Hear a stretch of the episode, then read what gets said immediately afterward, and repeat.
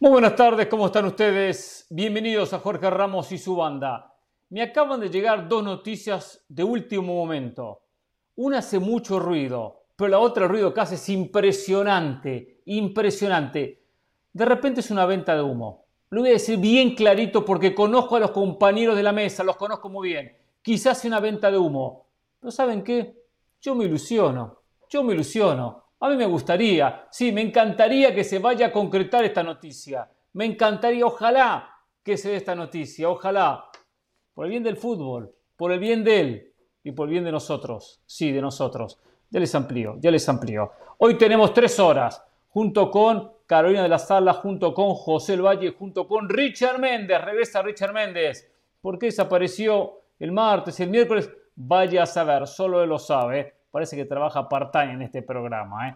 Pero bueno, Barcelona sigue gastando. Ya es un hecho con D refuerzo del conjunto catalán. 158 millones de euros lleva gastado el equipo de Xavi Hernández, el conjunto que preside la Porta, el equipo que más gastó en el planeta, que más gastó en el mundo. Hace unos meses estaba en bancarrota. Hoy gasta y arma realmente un equipazo. ¿Esto preocupa al Real Madrid? Tiene que preocuparlo tiene que tener atento al conjunto de Carleto Ancelotti. Hablaremos sobre el tema. Siempre hemos dicho que vienen muchos futbolistas del mundo a retirarse a la MLS. Ahora la MLS cuando los quiere retirar los está mandando a la Liga MX. Sí, hay un estadounidense que podría llegar a la Liga MX. Acá juega poco y nada, al punto que es goleador lleva un solo gol en el campeonato. Imagínense, pero se lo enchufa a sus vecinos mexicanos. Vamos a contar lo último de Santiago Jiménez y su llegada a territorio neerlandés para incorporarse al Feyenoord, el conjunto que juega la Eredivisie.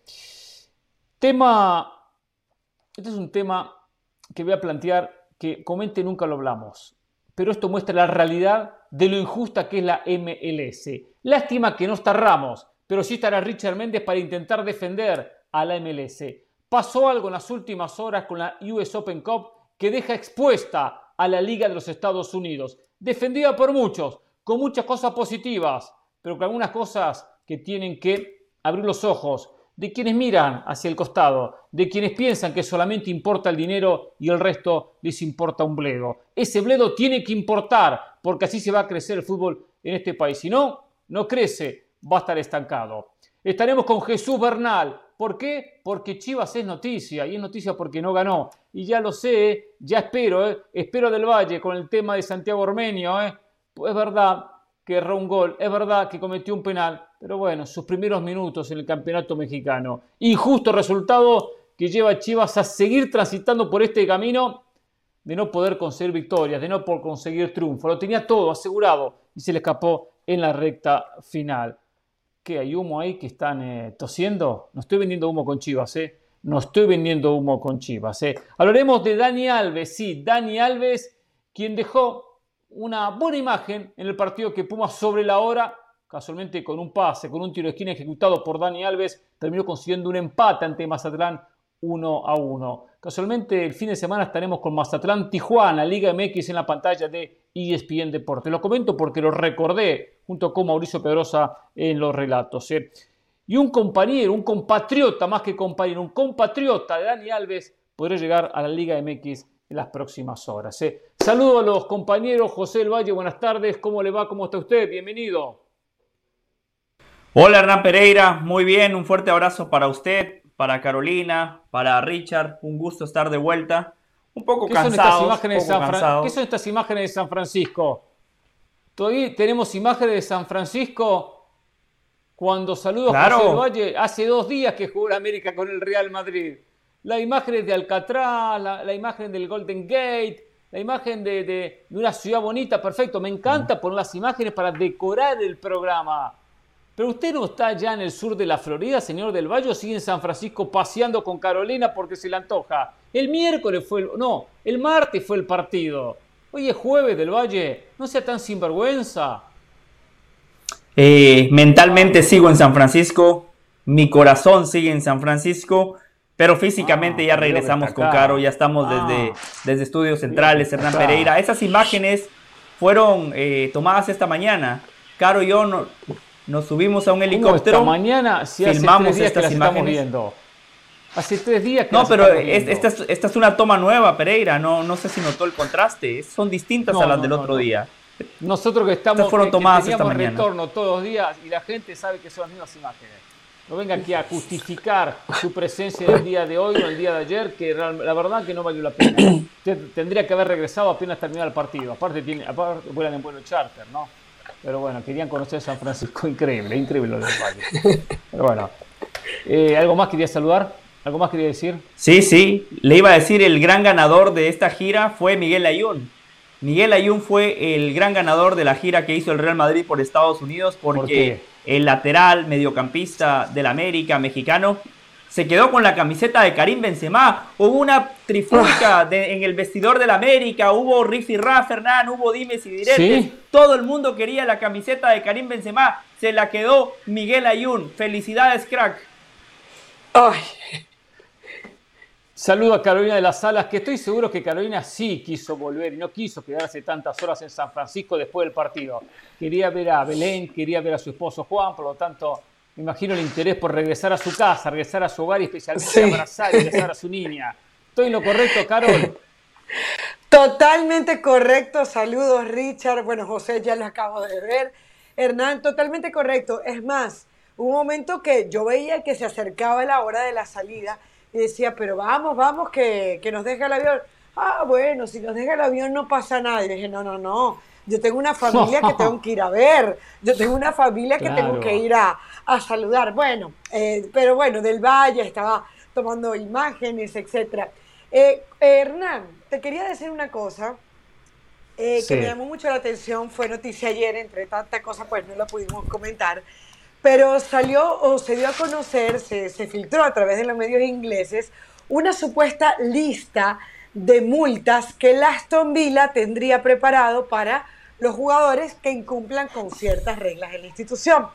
Y pues han dado la vuelta al mundo porque llama la atención lo, ¿para qué te multarían? Por ejemplo, fíjate esta, por no usar sandalias en el baño, 100 libras esterlinas por llegar tarde, que es algo normal, 500, eh, eh, perdón, por, sí, por llegar tarde, 500 libras esterlinas, porque se te olvide el GPS, 100 libras esterlinas, por llegar tarde a un meeting, a una reunión, 200 el minuto, porque claro, te pierdes una jugada del rival eh, y un minuto puede ser la derrota del equipo, ¿no?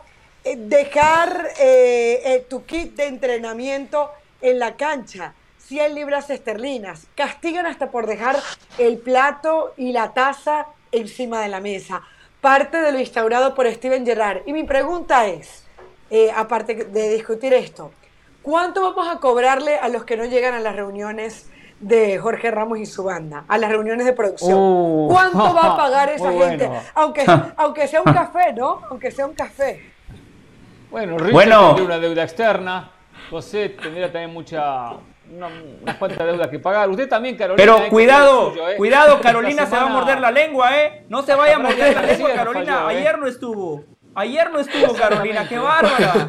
Pero yo no dije, pero, pero, yo no, a ver, pero, pero, pero, ¿por qué se ponen el guante tan rápido? Yo solamente estoy preguntando ya. Después hay que hay una frase que dice qué seriedad. Al que, le caiga el, guante que se lo plante. Qué seriedad. Mire esa cara que tiene este tipo Richard Méndez, viene a sacar a este programa. Pero, pero, ¿qué pasó, Richard? Buenas tardes, Richard, ¿cómo está? ¿Por qué tiene esa cara de, drama, de preocupación? ¿Quedó eliminado el Deportivo Táchira de la Sudamericana por dar positivo a algún futbolista? Venezuela quedó fuera del próximo mundial, pero ¿qué, fue lo que pasó? Bueno, ¿cómo le va? Eh, ¿O usted va a pagar esas multas? Si tiene que pagar multas, realmente quedaría empobrecido, ¿eh? Quedaría con una deuda externa por tantas ausencias o por tantas llegadas tardes. ¿Cómo le va, Richard? ¿Puedo hablar ya? ¿Puedo? Sigo escuchando discursos aquí de todo el mundo chévere no, no. y todo bien. ¿Puedo ya? No, no, no, en serio, ¿puedo hablar? Sí, ya puede hablar. ¿Creen que si yo no estoy igual... ¿Qué te pasa, Molesto, viene a probar molesto. De lo que, sí, claro que tengo que venir molesto y tengo que venir a pelear por lo mío. Tengo que venir a pelear por mi derecho. Si yo no estoy un día, ¿Qué pasó? Yo sé lo que sucede en el vestuario del equipo. Yo tengo mis ojos en el vestuario y tengo mis oídos en el vestuario. Yo sé lo que se dijo ayer acá. Ustedes me bajen a mí del once titular a, lo macho. Y no, que ahora el titular es Andrés, porque Andrés vino dos programas. Dos programas, señores, que no estuve. Dos programas que no estuve. Que yo me reuní con Jorge y yo he cumplido todos los requisitos y se lo dije en claro a él. Yo cumplí todos los requisitos, incluso el requisito de hacernos miembros de Danubio, que es algo que aquí todos lo hacen y se lo callan. Yo pagué mi membresía de Danubio. Primero, primero. Para, para cumplir con todos los requisitos de estar en la banda. A mí nadie me va a ningunear ni me va a bajar de ningún once, de ningún equipo titular. Yo no juego donde ustedes me quieran mandar, yo juego donde a mí me da la gana. ¿Está claro? Andrés es el que va a No, no, así no son las reglas. Eh. Primero que esto no es un tema para discutir al aire. No, si es tema, si es tema, claro que es tema. si ustedes lo tocan al aire, después se meten en la reunión a espaldas mías, como que yo no me voy a enterar. Vamos, vamos, vamos a hacer las cosas así. Yo no viajo para Wembley. Yo no paseo por California, yo no voy para ninguna parte. Eso sí, pero yo cumplo. Pero yo cumplo. Oh, este tipo. Este tipo con esa cara. Qué, tarde, ¿eh? Venía, yo venía bien, ilusionado. Buenas tardes. En las últimas horas, con una posibilidad muy grande, que una noticia que estaría sacudiendo el mundo del fútbol, que a nosotros, a nosotros nos deja muy contentos. A mí me deja muy contento, me ilusiona. Y este tipo viene a arruinarme la tarde. Ya con esa cara, eh, molesto. Al final, Pero si ustedes me la tienen arruinada desde ayer, que yo me entero lo que ustedes hacen a mi espalda, el que quiera decir algo de mí, Agulla, primero que, venga y me lo diga, mire, sí, face to face, me lo diga en la cara. Que me lo diga en la cara. A ver si puede mejorar ese sonido interno. Que me lo diga en la cara, no que se reúnan a espaldas de uno, ahí a cuchichear, a decir cosas. Vamos a ser serios, vamos a ser serios, Hernán, vamos a ser serios. Después del programa hablamos. Después del programa hablamos. Pero recuerde que en la lista uh en la lista hay un escalafón, hay una posición para cada uno. Y el último puesto, ahí dice Richard Méndez. Señores, a ver, ah, temas. estás viendo, estás viendo lo que hace a espaldas, ¿no? En mi contrato no dice eso. En mi contrato no dice eso. Mi contrato no dice eso. mi contrato yo estoy en el equipo titular. No se en el aire. Esas cosas yo estoy no se en el equipo titular. Los otros a suplencia. Terminemos los otros a suplencia. Y no me Cuando venga su amigo Ramos, como para que diga que soy de último, su, su amigo Ramos hable con él. El jefe no es usted, el jefe no es usted. ¿Terminamos? Va a ser el aguantero, el aguantero del equipo va a ser el capitán, por favor, usted no es el jefe.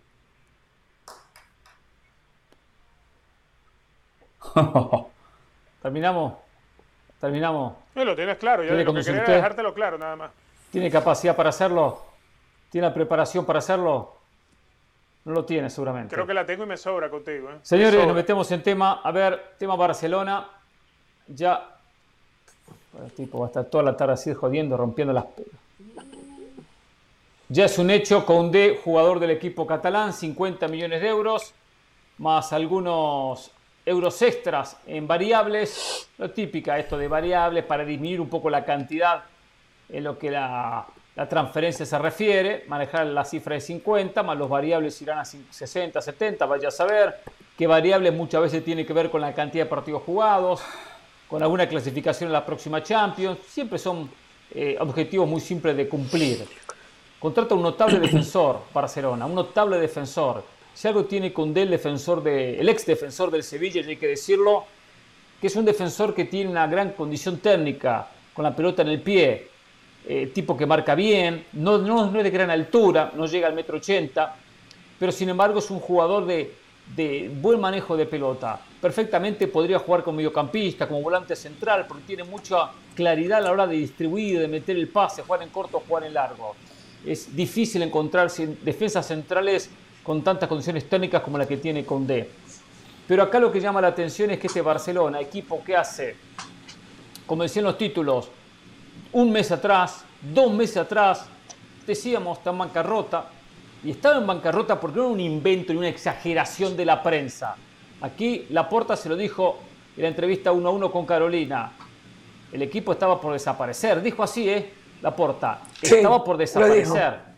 Y se gasta casi 200 millones de euros. 158 si a eso le agregamos los salarios que ha tenido que firmar por Lewandowski, por Condé, por eh, Christensen, eh, por Rafinha.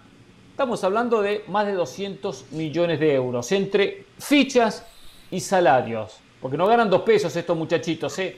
No ganan dos pesos.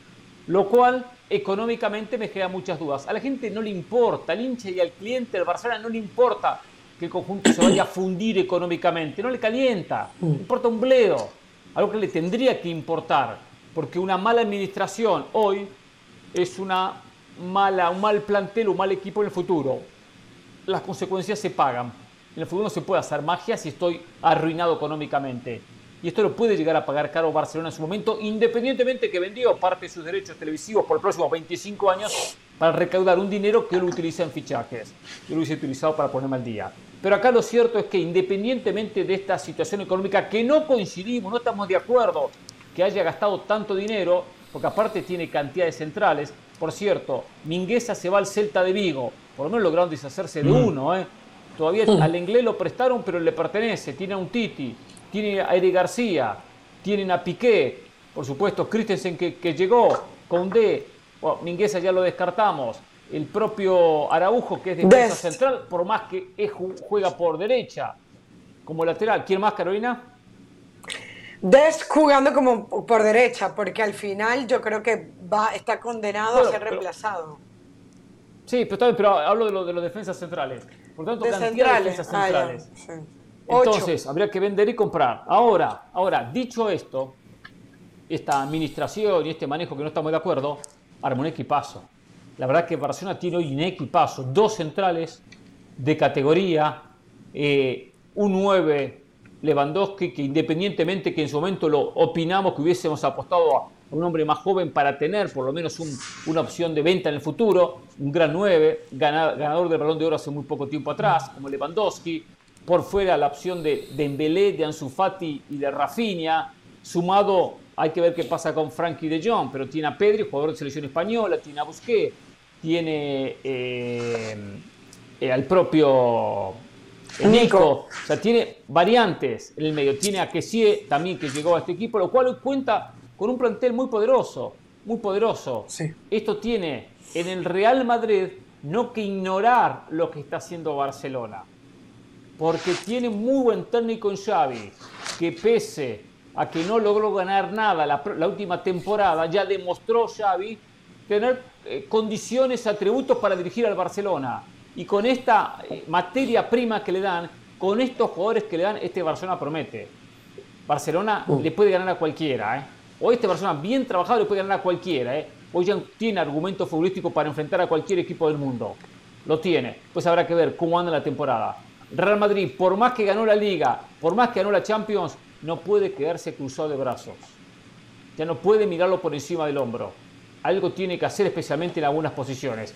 Decíamos, Benzema necesita un sustituto. Se están hablando de diferentes nombres, entre ellos Timo Werner, el delantero del Chelsea como opción para incorporar al conjunto del Madrid. ¿Por qué? Porque está acostumbrado a ser suplente, porque nunca justificó ser un gran titular, porque cuando llegó cuando llegó Lukaku lo sentaron y cuando era titular no estaba Lukaku tampoco era el nuevo indiscutido del Chelsea. Entra y sale, entra y sale. Es un hombre con experiencia, no es ningún jovencito, tiene su recorrido y sería buena posibilidad para reemplazar a, a, Benzema cuando Benzema no pueda jugar. Por cierto, estamos entonces ante un Real Madrid que uno puede dormirse en los laureles en el bicampeonato, porque este Barcelona viene con todo. ¿Lo asusta a usted, José, usted se equivoca. lo que está haciendo Barcelona un poquito? no, usted me había asustado, Ran Pereira. Porque usted, me había asustado, Ran Pereira. Usted, usted eh, que, que es un gran cliente del, del Real Madrid, cada vez que lo va a ver, lo va a ver perder contra el Barcelona, por cierto. Lo va a ver siempre perder contra el Barça. Fue a Las Vegas y perdió 1 a 0. Un equipo que se está armando, pero podemos decir que era un partido eh, por las papas fritas, porque al fin y al cabo están en pretemporada. Pero lo vio perder 4 a 0 cuando Barcelona no tenía el poderío que tiene hoy. 4 a 0 lo vio perder hace muy poco en la Liga Española, con puntos importantes en juego. 4 a 0. No, no es el fútbol una, matemática perfecta. Esto no quiere decir que ahora porque tenga más potencial le va a ganar 6 a 0. No, pero usted vio que perdió por 4 goles de diferencia. Usted presente en el estadio, por cierto, no le trae ninguna suerte al Madrid usted cuando va a ver a, en los clásicos. Eh, Mi récord en clásicos intrascendentes es negativo, es correcto. Eh, he visto al Madrid perder contra el Barcelona en dos amistosos y lo vi perder en un clásico por la liga, en una liga que ya estaba totalmente definida. Pero en los clásicos importantes, por ejemplo, el que compartí con usted, final de Copa del Rey, título para el Real Madrid, clásico importante de liga, empate a uno. Hernán, yo soy un tipo que es talismán para los grandes partidos. Para los partidos intrascendentes, tácheme de mufa si quiere, no hay ningún problema. Pero Hernán Pereira, primero que todo, yo no estoy asustado, yo estoy muy tranquilo, yo estoy en la silla del conductor, muy tranquilo como en el road trip que hicimos junto a Carolina de Las Vegas a San Francisco. Yo iba escuchando música, comiendo papitas, tomando soda, relajado, descansando, Hernán Pereira. Así me siento porque usted decía algo sumamente interesante. La referencia del Barcelona es el Real Madrid y usted tiene toda la razón la referencia del Real Madrid es el Real Madrid. Es que el Real Madrid no mira a otro. El Real Madrid se autoexige.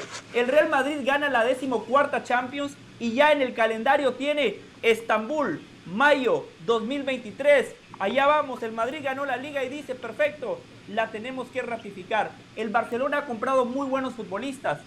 Pero Hernán, hay algo que no se compra en la tienda de la esquina. Hay algo que no se vende en el mercado de transferencias que es gen ganador, gen competitivo, oficio, personalidad, carácter, factor H, saber reaccionar ante momentos complejos que le puede presentar un partido. Y de todos los refuerzos del Barcelona, Hernán Pereira, Lewandowski, clase A. Reitero, para mí el Barcelona fichó seguramente al próximo Pichichi de la liga. Pero después, Kessie, Christensen, fichajes de reparto. La renovación de Dembélé a mí no me asusta, vive lesionado, nunca ha marcado la diferencia. Rafinha es un late bloomer, es que Rafinha no tiene 20 años. Rafinha ya está en los 25 años. Y recién mejor todavía. Marcelo Bielsa despuntó. Pero mejor todavía. porque digo, no es un jovencito a probar. Y porque no es un jovencito que tiene que probarse, ya es un futbolista serio. Esa edad de 25 cuando el jugador comienza a transitar sus mejores años de los 25 a los 29, bien físicamente y ya con cierta experiencia. Pero tengo una duda con Rafinha Hernán. Despuntó con Marcelo Bielsa. Eso siempre le hemos elogiado a Marcelo Bielsa, ¿no? Que sabe potenciar al futbolista. ¿Por qué no escuchamos de Rafinha antes de Marcelo Bielsa? ¿Por qué no escuchamos tanto de Rafinha después que se fue Marcelo Bielsa? Ahora tendrá que probarlo en un equipo como el Barcelona, donde el escrutinio es mayor, donde los medios de comunicación están en el día a día. El Barcelona, si empezamos a sumar piezas, tiene un buen plantel. Yo lo quiero ver como equipo y fundamentalmente lo quiero ver en un escenario complejo, porque este Barcelona en las últimas temporadas, en lugar de competir, ha dado pena. El Barcelona cada vez que recibe un gol, pero con otro plantel, derechito a la lona. Bueno, los quiero ver, los quiero ver ahora, Hernán. Hernán, eh, Hernán la, importancia de tener un buen director deportivo. Eh, a Monchi, cuando trajo a Cundé hace dos años atrás y pagó 25 millones de euros, muchos medios le preguntaron si no era mucha plata la que estaba pagando por este jugador. Y él dijo, en un par de años ya van a ver. Y resulta que un par de años después dobló lo que habían pagado por Cundé. Por eso es que es importante tener buenos eh, directores deportivos y Bonchi se le ha demostrado, pasó de 25 a 50 millones de euros en cuestión de tres años. Eh, va a, ganar prácticamente el triple y lo que se dice es que eh, Xavi le prometió que iba a tener protagonismo en el equipo. Eh, yo creo que lo interesante de este Barcelona es que aunque podemos criticar que no entendemos cómo pasó de estar prácticamente desaparecido a estar completamente saneado y gastando, si nos vamos solamente a los nombres, lo interesante es que para mí todos los nombres son buenos. Lewandowski, un buen delantero. No es que, ah, llegó De Jong. O como decíamos, ay, Aubameyang a ver qué hace. Ah, a ver qué hace de Pay. No, llegó Lewandowski. Rafinha, es verdad lo que acaba de decir eh, José del Valle de Bielsa, pero yo creo que Rafinha es un jugador que se le ve la calidad por encima, lo vimos en la pretemporada, el gol que le marca el Real Madrid, el gol que le marca el Inter de Miami, y dirán, ah, sí, el Inter de Miami, pero es que ves la calidad del jugador, se le nota por encima. Lo de Cundé, que ya lo explicaban ustedes, y lo de Rudiger, que si bien es verdad que hay una sobrepoblación de defensas centrales en el Barcelona, no, pero Rudiger, realmente... Perdón, de Christensen, perdón, Christensen, Christensen, Christensen, perdón. Sí. Christensen. Entonces, si es verdad que hay una eh, sobrepoblación en, los defensas centrales del, Barcelona, siempre habíamos criticado que el, que el, Barcelona tenía esa falencia, es decir, que Piqué ya no estaba, que un Tití ni siquiera le daba minutos, que el Inglés lo hacía mal, que Eric García no, no respondía. Es verdad que todos estos jugadores están apareciendo, es más, es tanto que Araujo lo, lo, lo, lo, terminaban rotando porque, bueno, no se sabía qué iba a pasar con él. Entonces, bueno, yo creo que al final este eh, Barcelona no podemos decir que es más favorito que el Real Madrid, no lo podemos decir porque el Real Madrid ya ha ganado cosas, pero por lo que hizo Xavi, por las formas que mostró, porque fue capaz de ganarle 4-0 al Real Madrid en el Bernabéu, yo creo que ahora con estos intérpretes hay que temer al Barcelona el Barcelona se armó con un equipo, con unos refuerzos que, lo, dice Del Valle siempre, no, no son incorporaciones, son refuerzos. Entonces yo sí creo que subestimar al Barcelona sería un gravísimo error para cualquier equipo, no solamente para el Real Madrid. Seguro, son muchas Yo pienso que Barcelona futbolista convocado por Tite a la selección brasileña. Lo escucho, Yo pienso de Barcelona que sí, ciertamente se ha armado dentro de la obligación de ir a pelear algo realmente en la temporada. Y sí, es el equipo que sacudió el mercado y es el, que ha armado el mejor equipo de la Liga Española. Yo creo que hoy, por la amplitud de, plantel, más allá de que todavía no ha resuelto la situación de varios jugadores, de los cuales tiene que salir y tiene que indemnizar, eh, no ha saneado nada económicamente porque sigue la deuda de, mil, de más de 1.300 millones de euros. Sigue eh, eh, el, compromiso de haber tenido que vender parte de tu futuro, de tus activos, para poder armar un equipo y tratar de ser competitivo. Así que saneado no está. Pero ciertamente ha construido un buen plantel con bastante criterio, eso tengo que decirlo. Más allá de, la, llegada de Cundé, creo que ciertamente la línea de los cuatro del fondo es la que más dificultades tenía. Siguen estando las dificultades para tener un lateral derecho. Se intentó la temporada pasada cuando se le hizo ese contrato a Dani Alves y jugó 13 partidos, los cuales no los terminó nomás. En la mitad de los partidos pudo jugar los 90 minutos. Eh, Serginho Des no es garantía. Eh, tener que utilizar a Araujo en el puesto de lateral derecho, traer a Aspilicueta sería esa solución para el lateral derecho, que uno de esos lugares donde tiene problemas el Barcelona. También es cierto, la llegada de Guamellán, la campaña pasada, eh, es algo que es importante para este Barcelona, el haber renovado a Dembélé, eh, la incorporación de Robert Lewandowski, todo eso está perfecto. Ahora, ¿dónde quedó para Barcelona aquello de cantera mata chequera? Y aquel orgullo de cantera y cantera, y a ver, cantera, presentaron en la renovación de Araujo como que era parte de la cantera cuando Araujo no fue formado en el Barcelona. La cantera podemos hablar de Pedri, podemos hablar de Gaby, lo que queda de Busquets. Es verdad. Jordi Alba no es de la cantera. No, Pedri tampoco. Pedri no es canterano. ¿Ah? No hay canterano suficiente. este no es el Barcelona de la cantera. Este es el Barcelona de la presión de que tengo que ganar algo.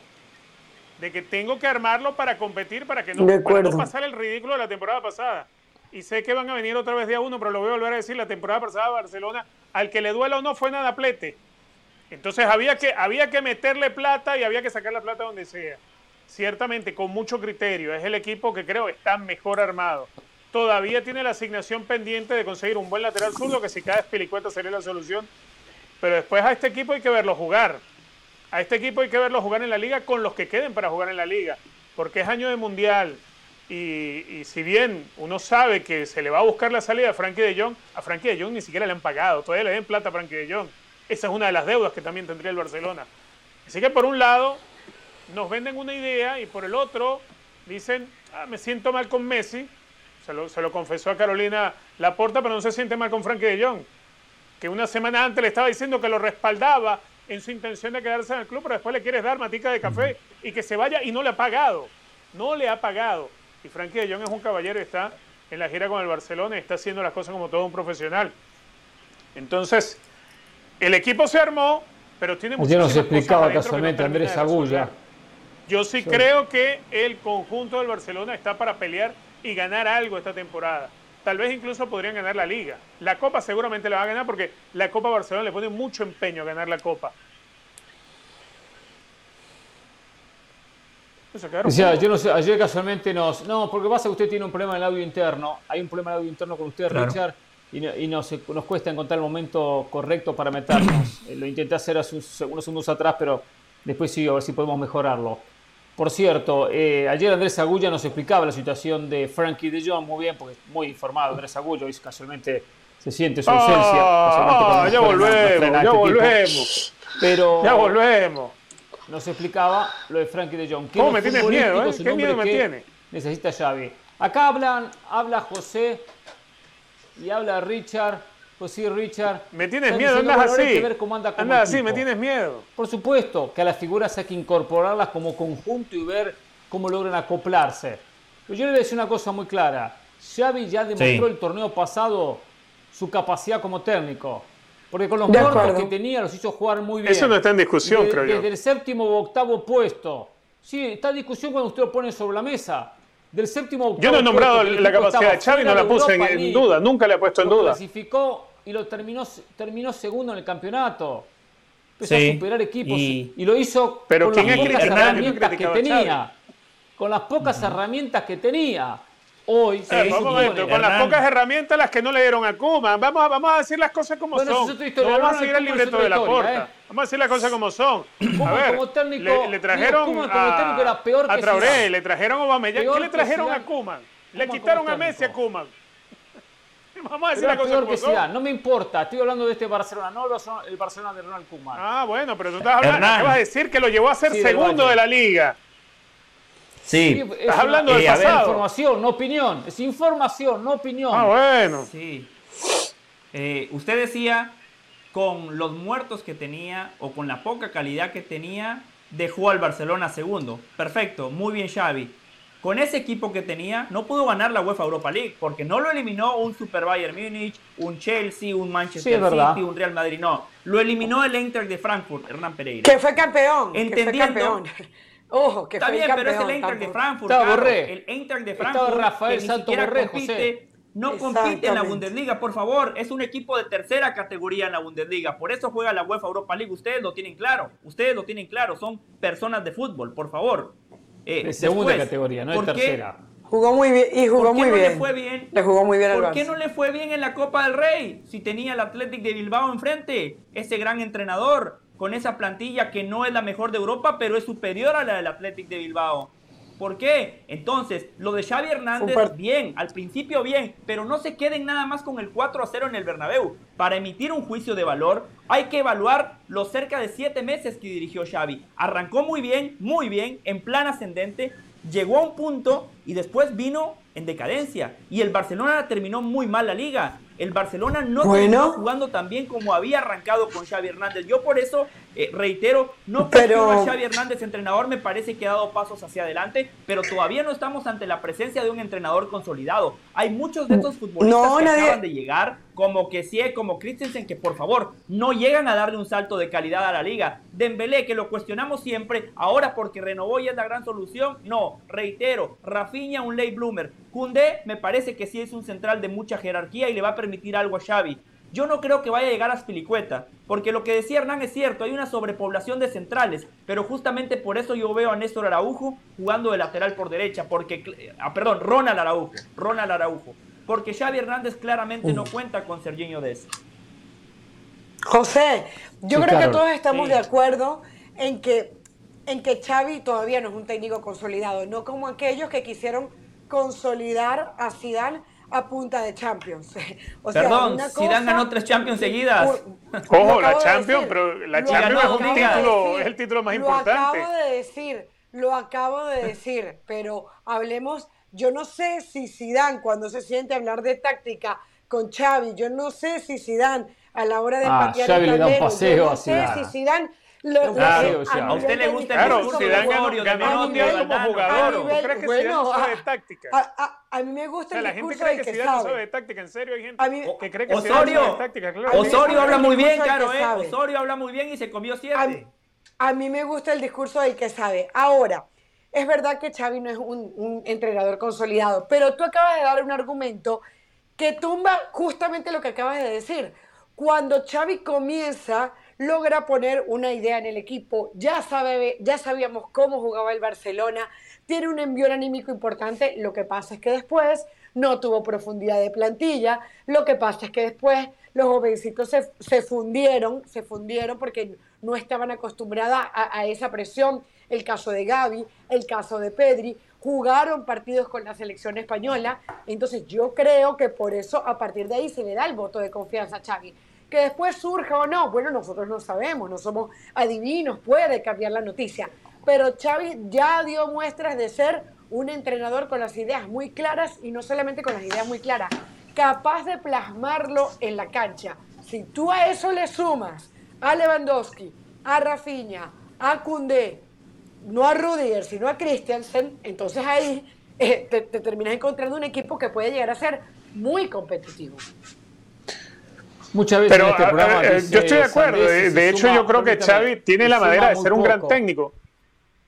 tipo interrumpe siempre. Pero, eh, bueno, hable, Richard, hable, y después voy a opinar. Hable, es que no me quieres dejar hablar, vale. No me quieres dejar no, no es que no quiero dejar hablar, pero bueno, ah, lo escucho. lo escucho. Hoy vino con el pie izquierdo. tranquilo. Usted vino con el pie izquierdo. rapidito, en este tú sabes que yo, yo no me la pelota como usted, yo la suelto, yo la suelto rápido.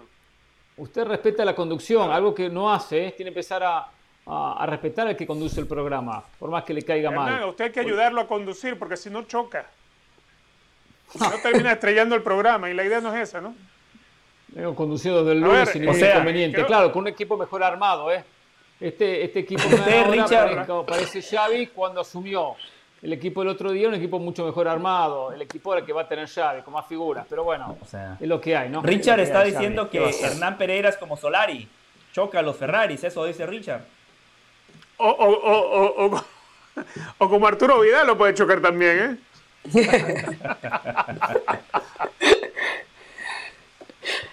Pues lo escucho, Richard. Ya se me olvidó lo que te iba a decir. Da lo mismo. Da lo mismo. Mire, hablo yo, hablo yo entonces. Eh, es cierto que muchas veces en este programa suma poco y nada, y cuando vas a emitir un comentario después se olvida lo que va a decir. Pero dentro de todo lo que dice, dijo una gran verdad el señor Richard Méndez. La Masía, la famosa Masía que tanto ruido hace el Barcelona y que cuando necesitó buscar la Masía, había un mensaje que se repetía. Barcelona tiene futuro, porque tienen los Gavi, porque tienen los Nico, y porque tiene una cantidad de jugadores que ya no recuerdo ni el nombre, ni el nombre, encima había algunos con nombres complicados y difíciles, que han desaparecido del planeta. Los tendrá Barcelona como suplente de suplente, se deshizo de alguno de ellos, y de repente alguno que otro puede... Jutgla, me acuerdo, Jutgla. exactamente, se van a limitar las opciones estos jóvenes. ¿Qué va a pasar con esos chicos ahora? Paciencia. Con esos chicos son ¿A dónde van esos chicos equipos, son prestados otros Terminarán como Boyan suplente de suplente. Suplente de suplente. van a terminar como Boyan Kirkic, dando una vueltica por aquí y por allá y no, sentándose en ningún lado. Porque eso le pasó a Boyan Kirkic, por ejemplo. Entre otros que le ha pasado a Barcelona. No, no, es que todo, es la, no que la solución es la cantera, no, la cantera con la es el pretexto cuando, cuando interesa. Claro, pero bien lo comentaban, usted lo comentaba, José, lo de Pedri, que vino incorporado, de, creo que de Las Palmas, el propio eh, Araujo, el uruguayo, ya había jugado en la primera división del fútbol uruguayo, ya había, había debutado en la primera división de Uruguay, por lo tanto, no son jugadores formados en la Masía. Ahora, esto lo digo porque muchos siempre llevan la bandera, la Masía, la Masía, la mejor eh, formadora del mundo. No lo es, no lo es a la hora de consolidar a los jugadores son contados los casos del futbolista que termina consolidando. Muy poco, como decían que de la Masías salió Messi. Sí, recorrió la Masías, pero venía con una condición técnica espectacular. Espectacular. De ahí también salieron los hermanos Dos Santos, Hernán, ¿no? También, también. Yo bueno, casos como el de Kirkis, ¿no? La verdad que, la verdad, la verdad, que ah. cuánto que se esperaba y qué poco que dieron. Gio Dos Santos y Jonathan Dos Santos. Por cierto, Gio no se retiró todavía del fútbol, ¿no es cierto? No se retiró. No, a ver, eh, los equipos ya lo han retirado, pero él oficialmente todavía no se retira. Hernán, déjeme decirle una cosa. Eh, producción, señor Edgardo Matei, ¿le puedo pedir toda la pantalla, por favor? ¿Le puedo pedir toda la pantalla, por favor? Oh, Necesito nada más 15 segundos. 15 segundos. 15 segundos nada más y, la verdad que para, para, decir lo que voy a decir no quiero compartir la pantalla ni con Hernán, ni con Carolina, ni con Richard. Muchas gracias producción. Cuando yo pido la pantalla ustedes me la dan. Muchísimas gracias. Hoy, hoy, 28 de julio, jueves 28 de julio, Jorge Ramos y su banda, 4 de la tarde con 40 minutos. Por favor, no empiecen a decir que con este plantel, que con estos futbolistas, el Barcelona puede ganar la Champions. No, no, no el Barcelona está lejísimo de ganar la Champions. En la liga, ¿puede competir? Sí, puede competir. ¿Es favorito?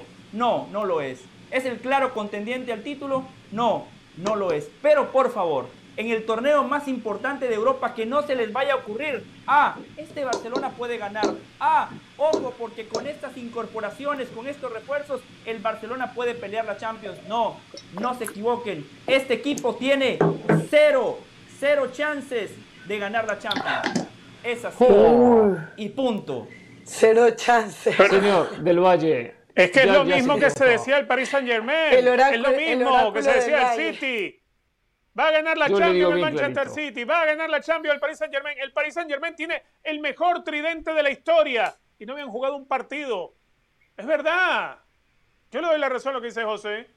Gracias, Richard. Este Barcelona este Barcelona sí puede ganar la Champions. No digo que es el candidato, ¿eh? ni es el único candidato, no, no, no, no, no, pero sí como puede ganar, ganar Paris la Champions.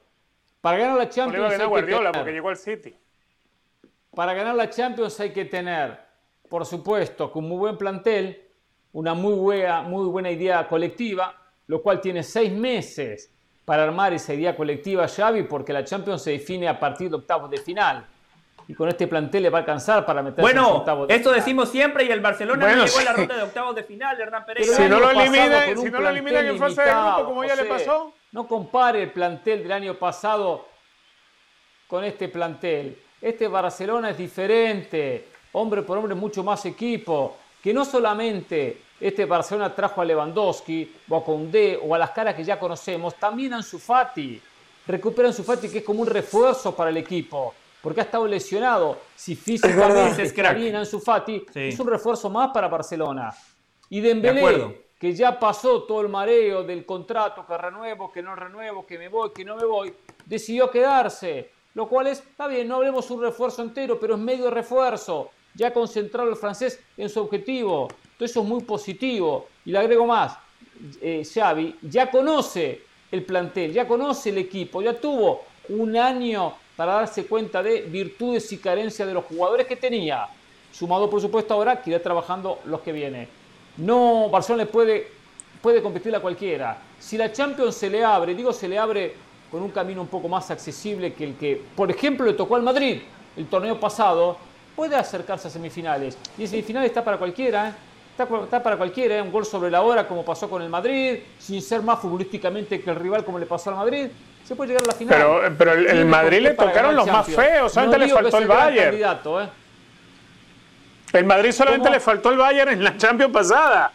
le tocó verse con los más feos. Solo le faltó el Bayern. Lo sé. Está bien. Pero lo dije el otro día y por eso yo le doy mérito al Madrid, que muchos dicen que es suerte. Digo, hay algo más de suerte cuando eliminaste al PSG, al Chelsea, al City y al Liverpool. Algo más tiene el Madrid.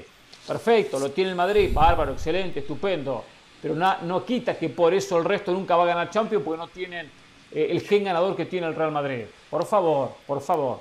Lo que sí me molesta, y hay un título recién en la pantalla que decía Richard Méndez, dos puntos, Barcelona se armó con la cartera. Una cosa así es un Barcelona armado con la cartera, no con la cantera, sino con, la, chequera. cartera. O con la chequera, perfecto. A mí me molesta que un cliente del Real Madrid salga a, burlarse o a verlo de manera despectiva lo que hace Barcelona cuando el Madrid históricamente se ha reforzado con la, con la, con la billetera, con la cartera o con la chequera, como usted quiera llamarlo.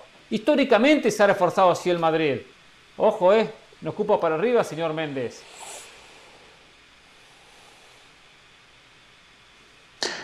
¿Qué pasó?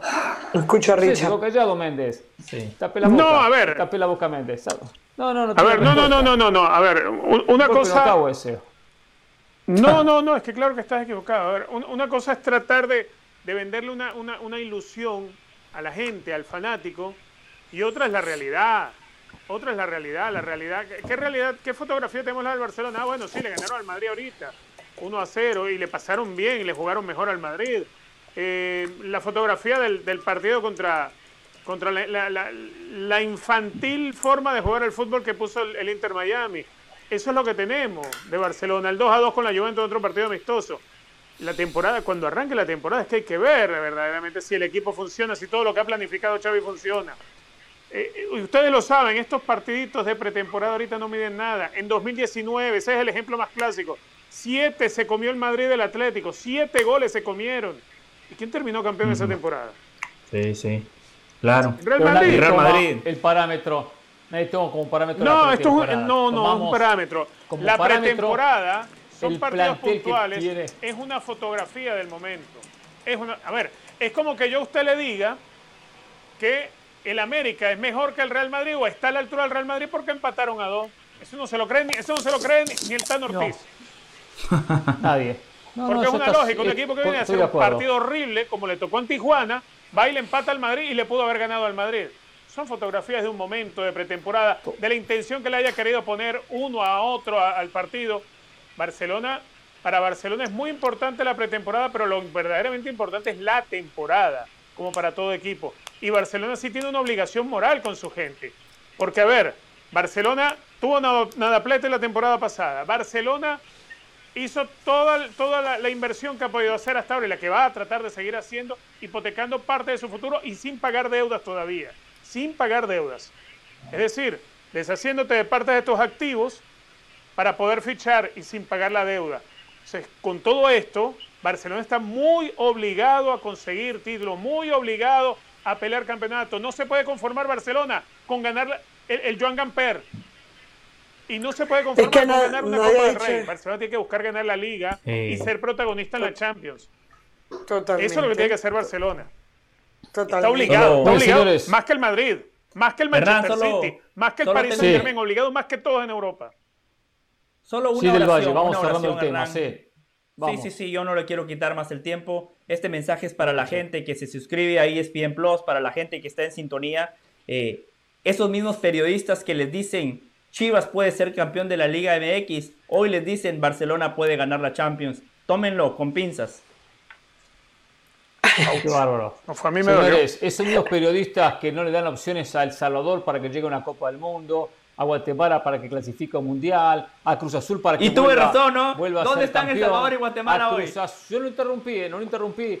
A Cruz Azul para que vuelva a ser campeón, porque no le daban ninguna chance. Parecían que eternamente la máquina cementera iba a quedarse con sus campeonatos o con posiciones fuera del título. Esos mismos hinchas que le dan cero chances a Barcelona de ganar Champions. Y bueno, y que hay muchas historias, muchas han acertado, pero otras no. Pero lo peor del caso no es si acierten o no, lo peor es que son tipos negativos con una causa, que no terminan de entender el fútbol, que siempre ha existido sorpresas, sino que hubiese pasado con Dinamarca y aquella Eurocopa, que hubiese pasado con Once Caldas y aquella Copa Libertadores, y así muchísimos casos, o Grecia y la propia Eurocopa. Solamente hubiesen pensado, Grecia no va a ganar la Eurocopa, Dinamarca no va a ganar la Eurocopa, Once Caldas no va a ganar aquella Copa Libertadores, o Cienciano aquella Copa Sudamericana. Suerte, suerte que los, los técnicos, los dirigentes los jugadores de esos clubes no escucharon a ese individuo. Porque si no, imagínense, hubiese sido ese mensaje derrotista, los hubiese matado. Hay que confiar y creer pues una competencia que aunque la posibilidad sea remota, hay que buscarla. Y eso de que tengan 0.0 posibilidades o porcentaje de posibilidades de ganar, no, eso no existe. Siempre hay una posibilidad, aunque sea remota, aunque sea pequeña. Vamos a la pausa en Jorge Ramos y su banda. ¿eh? Me ilusiono con algo, me ilusiono con algo. Sé que hay muchísima venta de humo. Yo tengo la ilusión y me agarro de la ilusión, me agarro de la ilusión y no quiero soltarla, ¿eh? Porque me interesa, me gustaría tenerlo, me gustaría tenerlo. Vamos a la pausa, mm. comento qué está pasando. También jugador de la MLS a la MX. Y tengo para la MLS una, ¿eh? que no sé cómo lo van a defender. ¿eh? No sé cómo Richard Méndez va a defender la liga que le da de comer. Pausa y volvemos en la banda.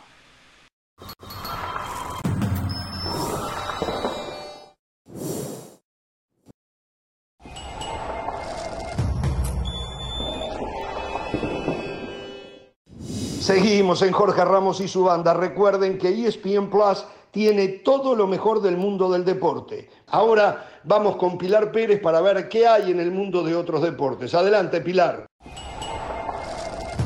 Gracias, estamos de regreso con información del juicio de Britney Griner en Rusia luego de que la estrella de la WNBA declaró esta mitad de semana y argumentó que nunca se le dijeron sus derechos una vez que fue detenida su llegada a Rusia, que el intérprete que le dieron durante su interrogatorio no traducía la información completa, que no le permitieron llamar a un abogado y que funcionarios le ordenaron que firmara unos documentos sin siquiera darle explicaciones o hacer de su conocimiento lo que estos contenían.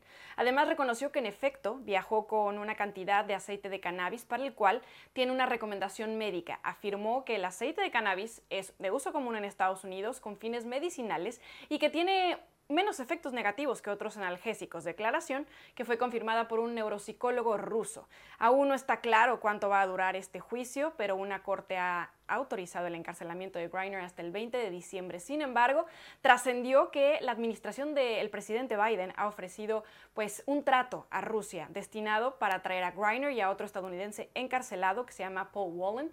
Así lo dijo el secretario de Estado Anthony Blinken y estamos pendientes entonces de cuál es la respuesta a este trato. Por lo pronto les recomendamos que no se pierdan toda la acción de la liga a través de ESPN Plus. No lo olvide, el próximo 12 de agosto arranca toda la acción de la temporada y usted la puede disfrutar aquí.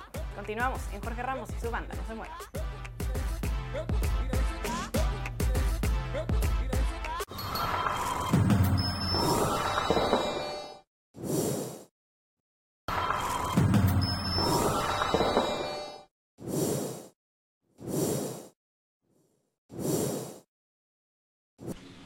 Tengo que basarme en la información que maneja Richard Méndez, más que información en los datos de Josie Altidor para que nos cuente un poco la actualidad del delantero del New England Revolution.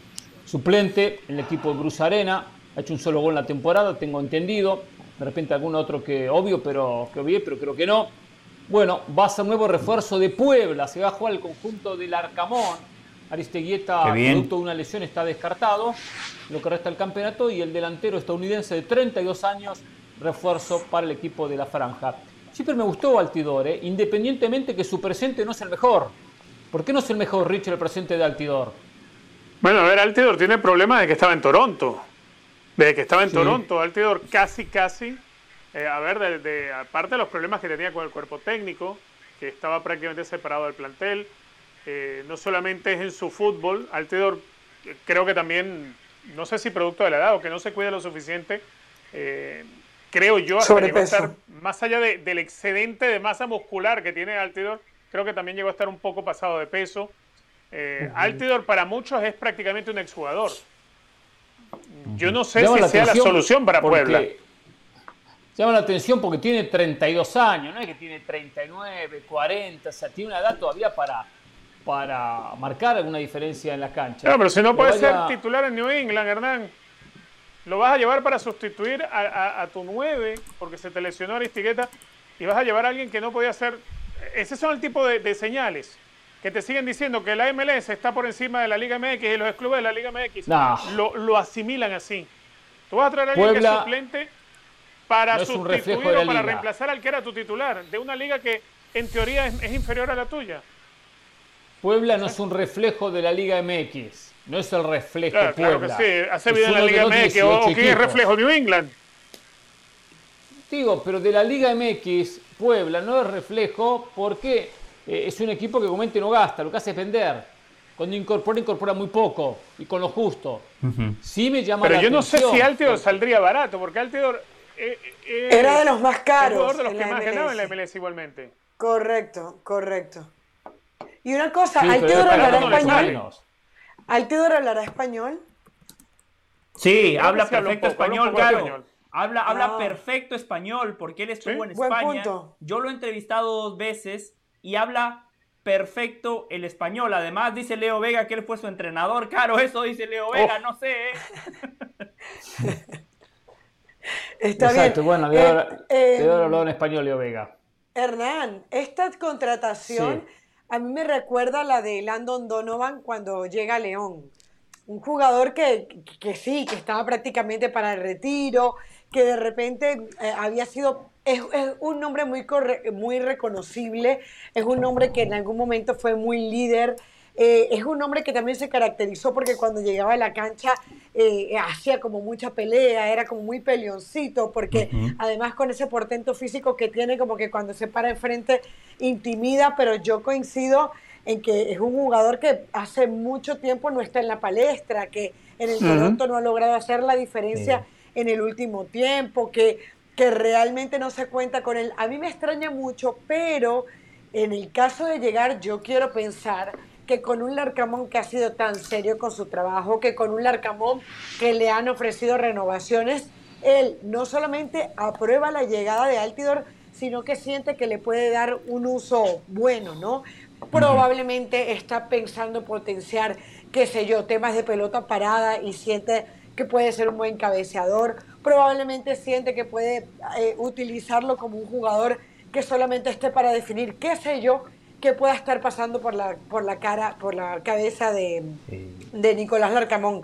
Porque yo creo que traer a un jugador que, que, eh, está obsoleto, vamos a llamarle así, eh, no, no, quiero ser despectiva, pero que, que, para muchos está obsoleto, y traerlo a que lo que puede traerte es un, un, un, gasto innecesario, porque yo coincido con Richard, por, por muy a la baja que esté Altidor, va a ser un jugador caro. Altidor era de lo más caro que había, es más, en su momento fue de lo más caro antes de la llegada del Chicharito Hernández. Entonces tampoco es que él se va a rebajar el sueldo y se lo va a poner por el, por el piso. Yo creo que, a ver, ni siquiera creo que a nivel de mercadeo te vaya a dar un gran salto, porque es un nombre reconocible, pero no es un nombre que creo que te vaya a llevar gente a la cancha.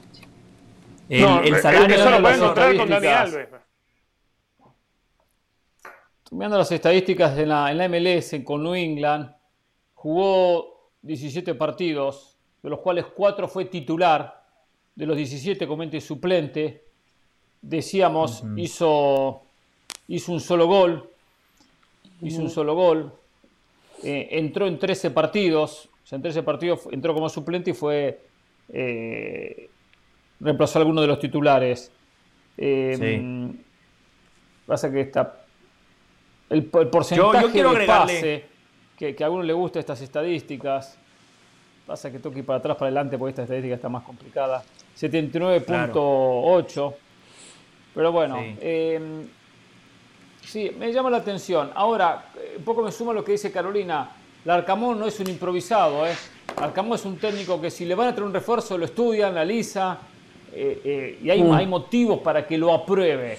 De repente está forzado por la directiva. Ahora, tampoco es un, un exjugador, ¿eh? Tampoco es un exjugador. No, pero está casi. Con, el equipo de Cruz Arena. Bueno, pero digo. Bueno, pero viene jugando 10, 12 minutos. titular. O sea, para alguien como Altido. Mire. Está bien, porque tiene un eh, recorrido, pero, pero juega. Poco, pero juega. El salario. Altidor esta temporada está cobrando 3.700.000 dólares. Entonces. Uh. Eh, y la ficha vale 500 mil dólares nada más, la ficha de Altidor, 500 Claro. Eh, o sea, como mínimo el salario. El veces el costo de la ficha. Claro, como mínimo el salario a Puebla le va a salir bastante caro. Eh, y yo sí eh, coincido con el punto. A ver, Santiago Ormeño, ¿quién era Santiago Ormeño? No era nadie, no era nadie. ¿Por qué la rompió? Por Larcamón. Yo creo que podemos trazar un paralelo. A mí me parece que a Altidor, por sus características de juego y por las características del Puebla del Arcamón, le puede ir muy bien puede ser una buena posibilidad para relanzar su carrera, para volver a sentirse importante y protagonista en un equipo de fútbol. Es más, si yo me la tengo que jugar hoy, yo tiro un pronóstico sin problemas. Yo si Altidor va a marcar más goles que Santiago Ormeño en lo que resta del torneo, me la juego hoy aquí ante Ran, ante Caro, ante Richard, pero fundamentalmente ante la gente que está del otro lado. Yo si Altidor va a marcar más goles que Santiago Ormeño. Estoy seguro que sí. Seguro que sí. Eh, no, no estoy seguro, no, no.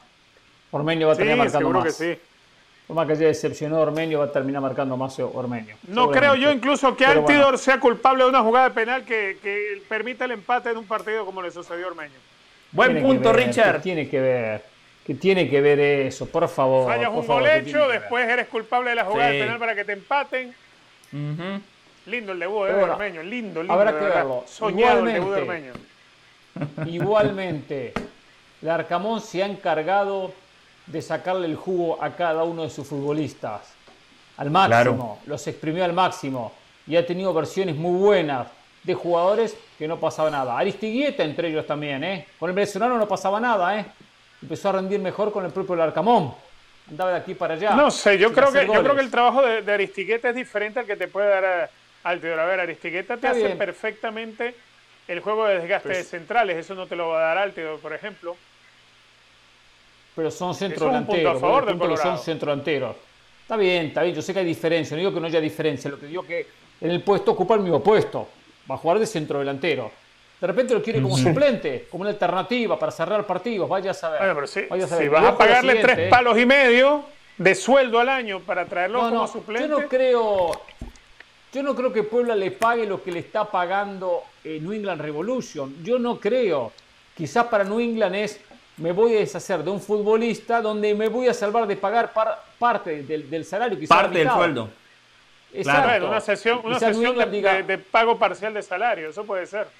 Bueno, pero imagínese es, llamativo. voy a pagar la tercera parte del salario. Es un millón de dólares, es muchísima plata para, para, para Puebla, ¿no? A ver, para el América quizá no es mucha plata, para Tigres, para Rayados, para Cruz Azul, pero para el Puebla, a mí sí me parece que aquí hay que darle la derecha al técnico. Yo creo que hoy la directiva de Puebla no mueve un dedo sin consultarle al Arcamón, porque saben que no nada más mm. tienen a un entrenador, sino también a un director deportivo que tiene mucha visión del fútbol. Eh, cuando Hernán Pereira usted lo acercó para que lo entrevistáramos aquí en este programa, a mí la verdad me sorprendió su capacidad para declarar, para ver el juego. Eh, eh, yo, conseguí esa, yo, conseguí esa, entrevista. No estaba yo ah, ese día. Perdón, Caro, fue usted. Ah, bueno. Fue usted, perfecto. Entonces el crédito es para El mérito tiene Carolina, exactamente, sí. Disculpe Carolina, disculpe Carolina. No, pero la verdad, eh, yo creo, yo creo que hoy la directiva hace lo correcto en darle la derecha al técnico, en decirle, a ver, se lesionó Aristilleta, ¿a quién querés? Esto es lo que hay en el mercado. Y también hay que entender que mucho más no hay, mucho más no hay. Ahora, eh, es relativo que no hay mucho, ¿eh? Porque si ellos van a, Sudamérica, muchos de los países, Argentina sigue vendiendo, por más que están jugando el campeonato. Porque los equipos europeos compran en Argentina y dicen que sí. Si van a comprar un futbolista en Argentina, Argentina se lo venden, por más que el campeonato está en la décima fecha. Como pasa con México. Vino el Feyenoord, compró Santiago Jiménez y se fue de Cruz Azul.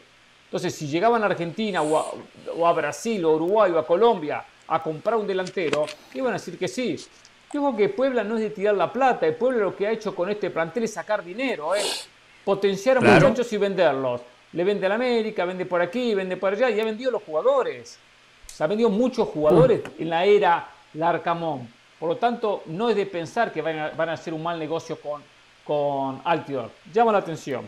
Vaya a saber también qué ya, todo esto. ya va una hora y diez, ¿eh? Una hora y diez. Ya con Richard ya le tiramos el nombre de Santiago Ormeño ya de alguna manera le dijimos que queremos hablar de Chivas, que queremos ah, pero después me dicen que tengo que ser suplente. Que sigue sin ganar. Con Richard Hernán le, le, Está pactado para más tarde. Se la, se la dejamos pichando en el área chica. Si después usted y Carolina se hacen los locos, si después usted y Carolina le tienen miedo, le tienen miedo al escenario, le tienen miedo a patear la pelota y ponerla en el fondo de las violas, ese no es problema ni de Richard ni mío. Hernán, Nosotros los ayudamos. Se les acabó, Hernán, se les acabó el discurso de un gol en cuatro partidos. Ahora, ¿qué van a decir? Tres goles en cinco partidos. o sea, eh, están viendo a ver de dónde se agarran. Es verdad que no ha ganado, pero solamente, solamente eso, ¿no? Se les acabó el discurso del un gol en cuatro exacto. partidos. Richard y yo tenemos un repertorio amplio. No, no hablan de sensaciones. Pero en un ratito, en un ratito hablo de Ormenio y en un ratito hablamos de Chivas. En un ratito, tranquilo del Valle, ¿eh? tranquilo, ¿eh? No se preocupe. Lo que pasa es que tengo pactado hablar de otro tema. Un tema que mm. tengo que contar primero en la actualidad, lo que está pasando, y después lo que me genera internamente esta noticia. Sí, lo que me genera internamente esta noticia. Cristiano Ronaldo. ¿Qué pasa con Cristiano Ronaldo? Ustedes saben que hace unas 48 horas atrás, hora más, hora menos, Jorge Méndez, junto con Cristiano Ronaldo, se reunieron con los directivos del Manchester United. A las horas inmediatas de dicha reunión no se supo nada, pero con el correr de los días se conoció que lo que pidieron Jorge Méndez como representante y el propio futbolista es rescindir el contrato con el Manchester United. El United no ve con buenos ojos rescindir el contrato de Cristiano. ¿Qué está ganando el United? No gana absolutamente nada. No recibe un centavo a cambio. Deja al futbolista en el mercado para que lo agarre el equipo que quiera, con la posibilidad que de repente hasta lo pueda agarrar el propio Chelsea, que es un rival directo en la propia Premier. Por lo tanto, no les cierra esto de dejar libre a Cristiano Ronaldo. Lo único positivo para el equipo inglés que no tiene que pagarle el sueldo. Lo que se especula y se menciona que Jorge ¿eh? Méndez. No, no, barato no es, claro. Lo que se especula es que Jorge Méndez sabe que si tiene a Cristiano Ronaldo libre, que si tiene la carta en su poder, es mucho más fácil convencer a alguno de los equipos que van a jugar Champions que contraten a Cristiano Ronaldo. Y hasta, en caso que no puedan pagarle el salario en su totalidad, se puede buscar de alguna manera que bueno, reciba una parte este año y que vaya en aumento el salario para que a través de estos límites salariales que existen en las ligas, por ejemplo la Liga Española, bueno, se abre el año que viene o en dos años la posibilidad de poder ponerse al día en un tema salarial. Sumado a que Cristiano está dispuesto a bajar sus incrementos económicos en caso de estar en un equipo que tenga posibilidades de ganar Champions. Lo que quiere hacer Méndez es liberarse del United por lo menos para decir al equipo que fuese, de repente convence al Bayern, o convence al Atlético Madrid, o convence a algún otro equipo importante que llegue con opciones de ganar Champions. Decir, te llega gratis, no te sale un centavo. La gente del Atlético Madrid, y me refiero a los hinchas del Atlético Madrid, se han manifestado en contra de Cristiano Ronaldo. No lo quieren a Cristiano. Sacaron un comunicado donde expresan que no, no es bienvenido al club y también una pancarta, que no sé si la tenemos la foto para mostrar, en uno de los partidos de entrenamiento del Atlético Madrid, donde dicen que no quieren. Cristiano Ronaldo no welcome, no es bienvenido al Atlético Madrid. Lo cual cuando la gente está en contra es difícil, es complicado. Son 10 gatos, Hernán. Enrique Cerezo vaya en contra. No, pero sacaron después la carta, la carta de Peñas Unidas del Atlético, en donde le dicen a hacer eso, que no lo contraten, que no lo quieren. Y le ponen algo así, se me olvidó la, la, frase exacta, pero, ah, un jugador que está en decadencia, no lo quieren, no lo quieren en el Atlético. Yo pensaba que sí, pero eh, queda evidenciado que no. Acá a Cristiano no es que no lo quieren porque esté en decadencia, que igualmente su última temporada no fue mala, no fue mala. No, le, no tráigame los números del Valle. Es por esto que no lo quieren. Ya sé, ya sé que después de después de, los dos goleadores de la Premier, ahí terminó Cristiano Ronaldo. De, Salah y de heung sí. De Salah y, perfecto, delantero del coreano. Perfecto, está bien. Pero no me traiga los números. Pero verdad que todavía puede rendir futbolísticamente. Acá lo cierto es que todos saben que la presencia de Cristiano en un vestuario es un problema. Es complicado, no es fácil. Así como dejó a la Juventus de la noche a la mañana porque el equipo no ganaba, para irse a buscar ayuda al United, ahora se lo propio con el United. Él piensa en él, piensa en el deportivo Cristiano Ronaldo. Y eso los clubes saben que no es bueno, que no es positivo, que es un pensamiento muy egoísta que genera un inconveniente en el grupo. Entonces la mayoría le termina cerrando las puertas como hizo el Bayern Múnich. Pero ¿quién no va a querer tener un jugador que tenga 30 goles por temporada con la edad que tiene Cristiano? ¿Cómo que eso perjudica a un equipo? ¿De qué es el fútbol? no se trata 18, de, el que hace más goles. Fue, el mejor, fue el mejor jugador del Manchester United. Fue el goleador del equipo. Cerezo hizo daño al equipo. Dijo que no. Por favor, que tal? ¿Vamos a ser serio? Es que nadie quiere tener un problema en el vestuario, por más que aporte una buena cuota goleadora. ¿Qué problema de vestuario si es un líder? ¿Qué problema de vestuario va a tener? No, no, él no es líder. No, él no es líder. No, no es líder. No, es líder. No, lo pusimos acá mismo con el ramo que, usted estaba. Líder es el que arrastra, el que se sacrifica por las multitudes, por el grupo, por la gente, por los compañeros. Ese es líder.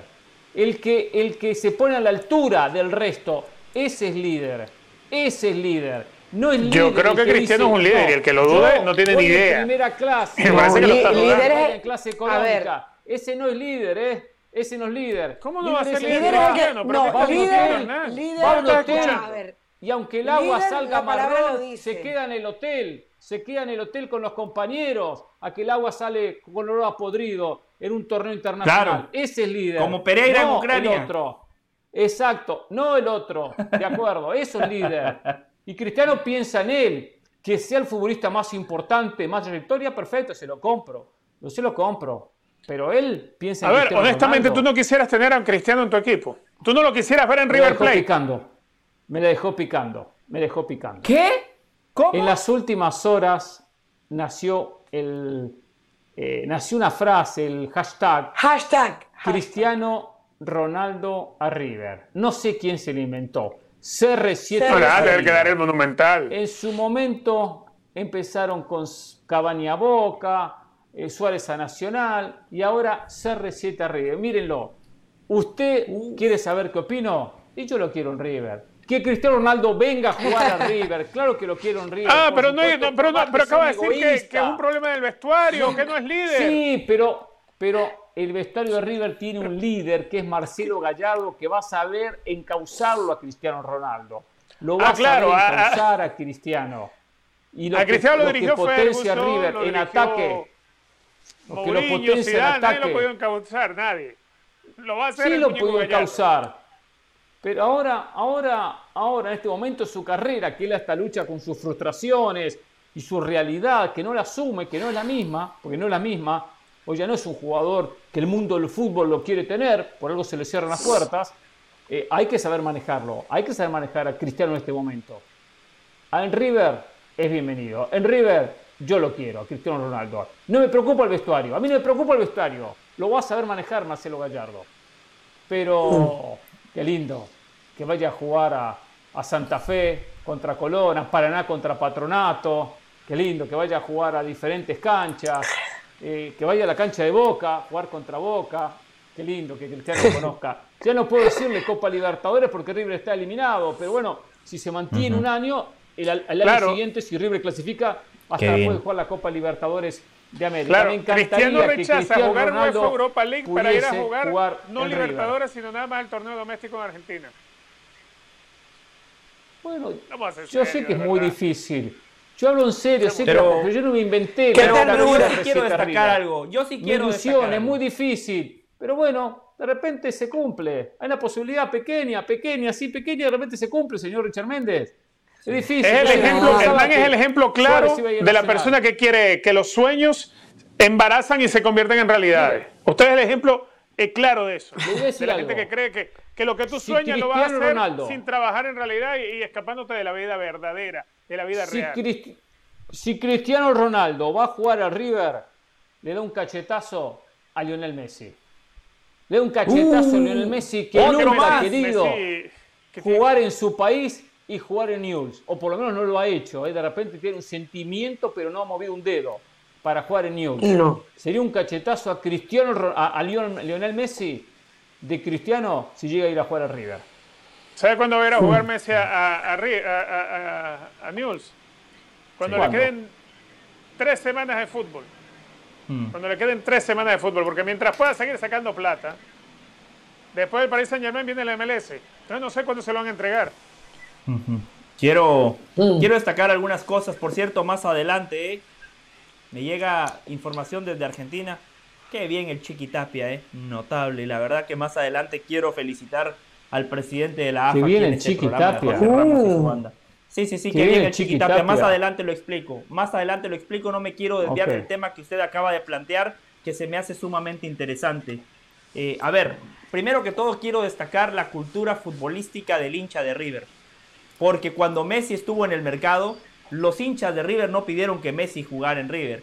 Hoy que Cristiano Ronaldo está en el mercado de manera abrumadora, de manera unánime, exteriorizan el sentimiento de querer ver a uno de los mejores futbolistas de los últimos tiempos con la camiseta de uno de los equipos más grandes de Argentina y de América. Para el fútbol argentino del sería mundo. fantástico. Una liga en decadencia, una liga que se ha venido a No en menos, decadencia. una liga, una, sí, una liga que ha dejado Usted de ni la ve, usted ni sabe. Cuando, No, claro, no la veo porque cuando yo era niño sí la veía, porque la Liga de Argentina era una referencia. Hoy tengo muy claro que los buenos futbolistas argentinos los voy a ver en Europa y los malos ya los vi porque están de regreso en el fútbol argentino. Por eso no veo la aparecen Liga Argentina en Argentina. todos los fines de semana. Los que van a Europa aparecen en Argentina, aparecen en Argentina.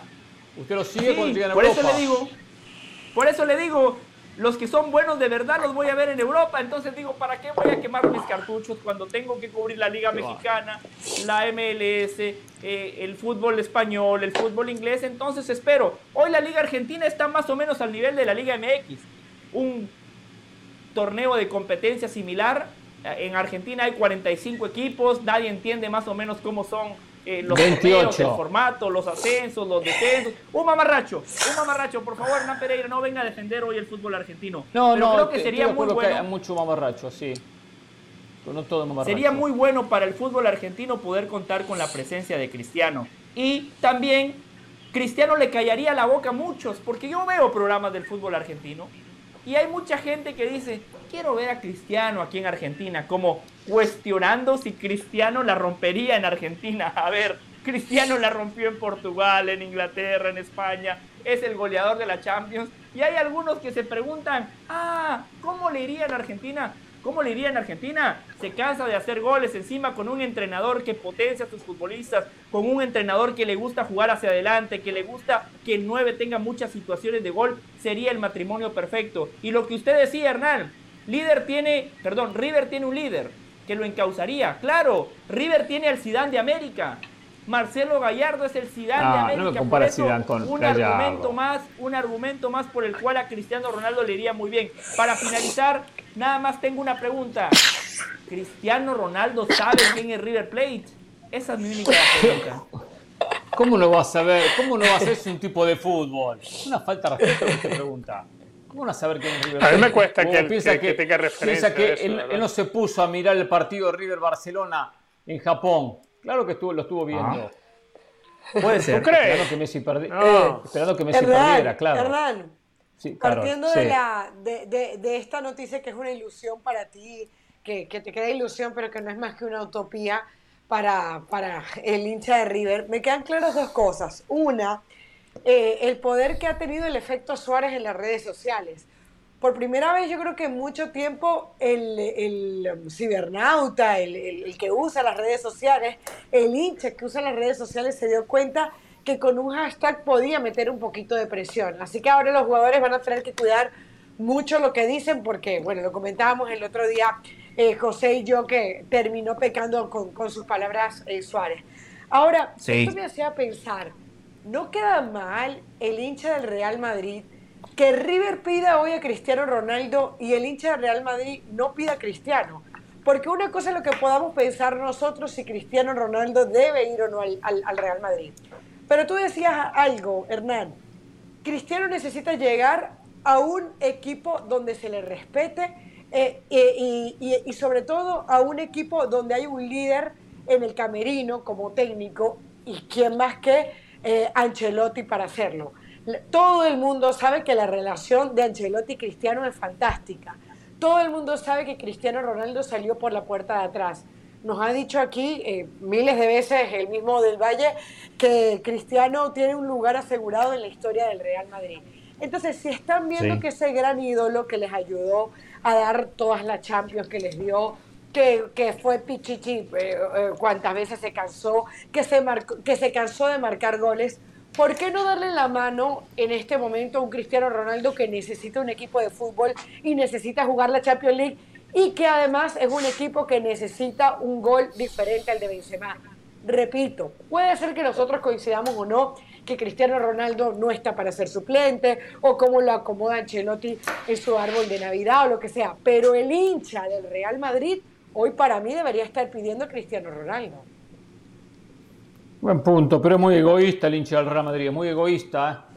¿eh? quiere figuritas, quiere que el equipo gaste, que sean los mejores jugadores del mercado y después se vayan, después dar una patada por, el trasero, sacarlos por la puerta de atrás, como tantos jugadores que salieron, como Raúl, como Casillas y como tantos, y no le importa, ¿eh? no le importa. ¿eh? Así como actúa el presidente, actúan los hinchas.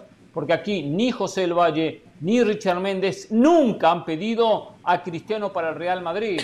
es que yo no soy fanático del Real Madrid, porque yo voy a pedir a Cristiano. Bueno, está bien, usted, usted, es cliente, pero igual, perfecto, aunque no No, ni cliente ni nada, respete. No salir del closet. Hernán. Nunca, nunca lo piden, se da cuenta Carolina, así son, son egoístas. Ellos quieren la gran figura del momento, Mbappé, se morían por Mbappé, se les caía la voz por Mbappé. No, y sobre todo en un momento en donde... les importa un bledo.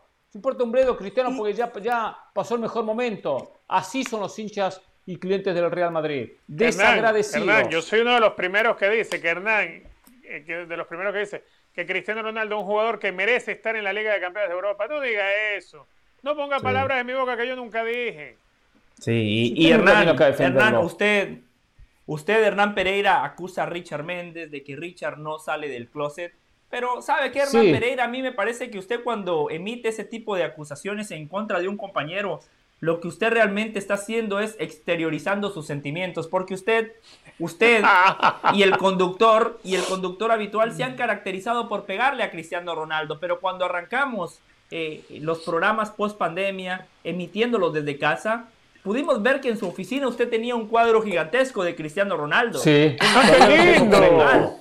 ¡Qué lindo! Claro, Richard tiene en su oficina un cuadro gigantesco de es verdad, emitiendo esa mítica celebración después de un gol. Además, Richard, ah, claro, esto es información de primera mano, ¿eh? Información de primera mano.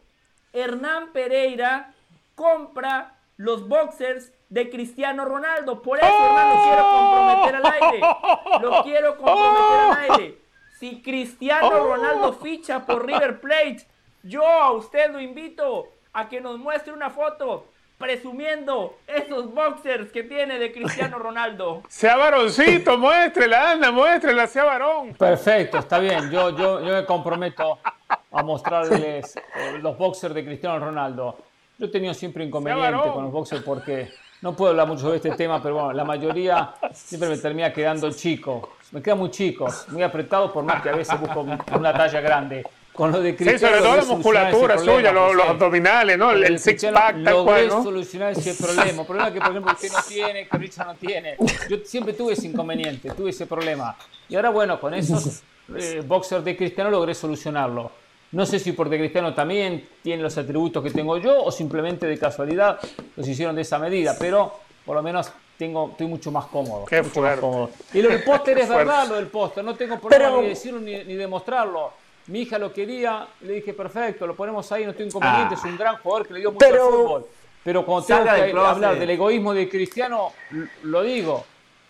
Lo digo sin problema. Pero, pero, pero me, llamó la atención que no respondieron, salvo tú, Hernán, no respondieron a lo del hincha de Cristiano, al hincha pidiendo a Cristiano. O sea, por lo menos me gustaría no, decir, no, no, no, lo tienen que pedir. Pero lo tienen que pedir por esto o por lo otro. O sea, pero es que lo tiene que pedir el hincha, yo no soy hincha. ¿Cómo yo voy a responder por otra gente? Claro, por mí. No, pero no, pero pueden, pero ahora, pueden ahora se baja. no es el momento de Cristiano Ronaldo al Real Madrid. Eh, o sea, yo creo que el Real Madrid necesita otro tipo de jugador. Yo creo que Cristiano Ronaldo necesita otro tipo de club. Yo creo que yo creo que Cristiano Ronaldo no es el tipo de jugador que, va a vivir segundas partes.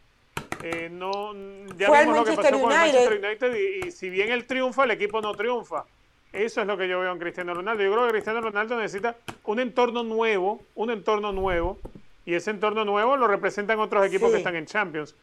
Perdón, perdón, Richard, pero una cosa es que Cristiano no quiera ir, pero el Real Madrid no le ha ofrecido nada. O sea, una cosa Correcto. es que el Real Madrid no le interesa. Al Madrid no le interesa tener a, ver, Cristiano Ronaldo se fue del Madrid. No lo quiere. Eh, Cristiano Ronaldo creo es el que no quiere tampoco Real Madrid. Cristiano Ronaldo se fue al Real Madrid. Mal haría Florentino en estar adorándole para que viniera.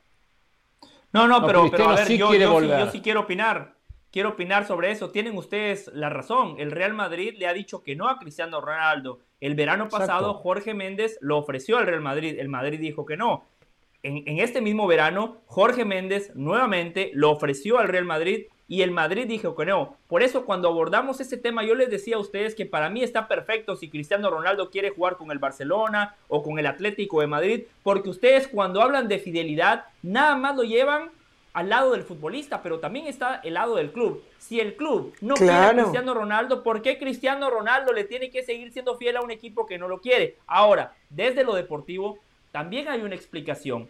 Al Madrid le costó muchísimo esa transición después de Cristiano Ronaldo. Recuerden la poca cantidad de goles que marcó el Real Madrid en los primeros dos años después de Cristiano Ronaldo. Finalmente, la temporada pasada, Benzema se convirtió en ese nueve goleador, Vinicius se convirtió en ese segundo goleador, Rodrigo sumó unos cuantos goles. Entonces, una vez que el Madrid ya ha hecho la transición, que le costó muchísimo, pero dio vuelta a la página, regresar a Cristiano Ronaldo sería comprar un problema futuro porque después tendría que hacer esa transición nuevamente.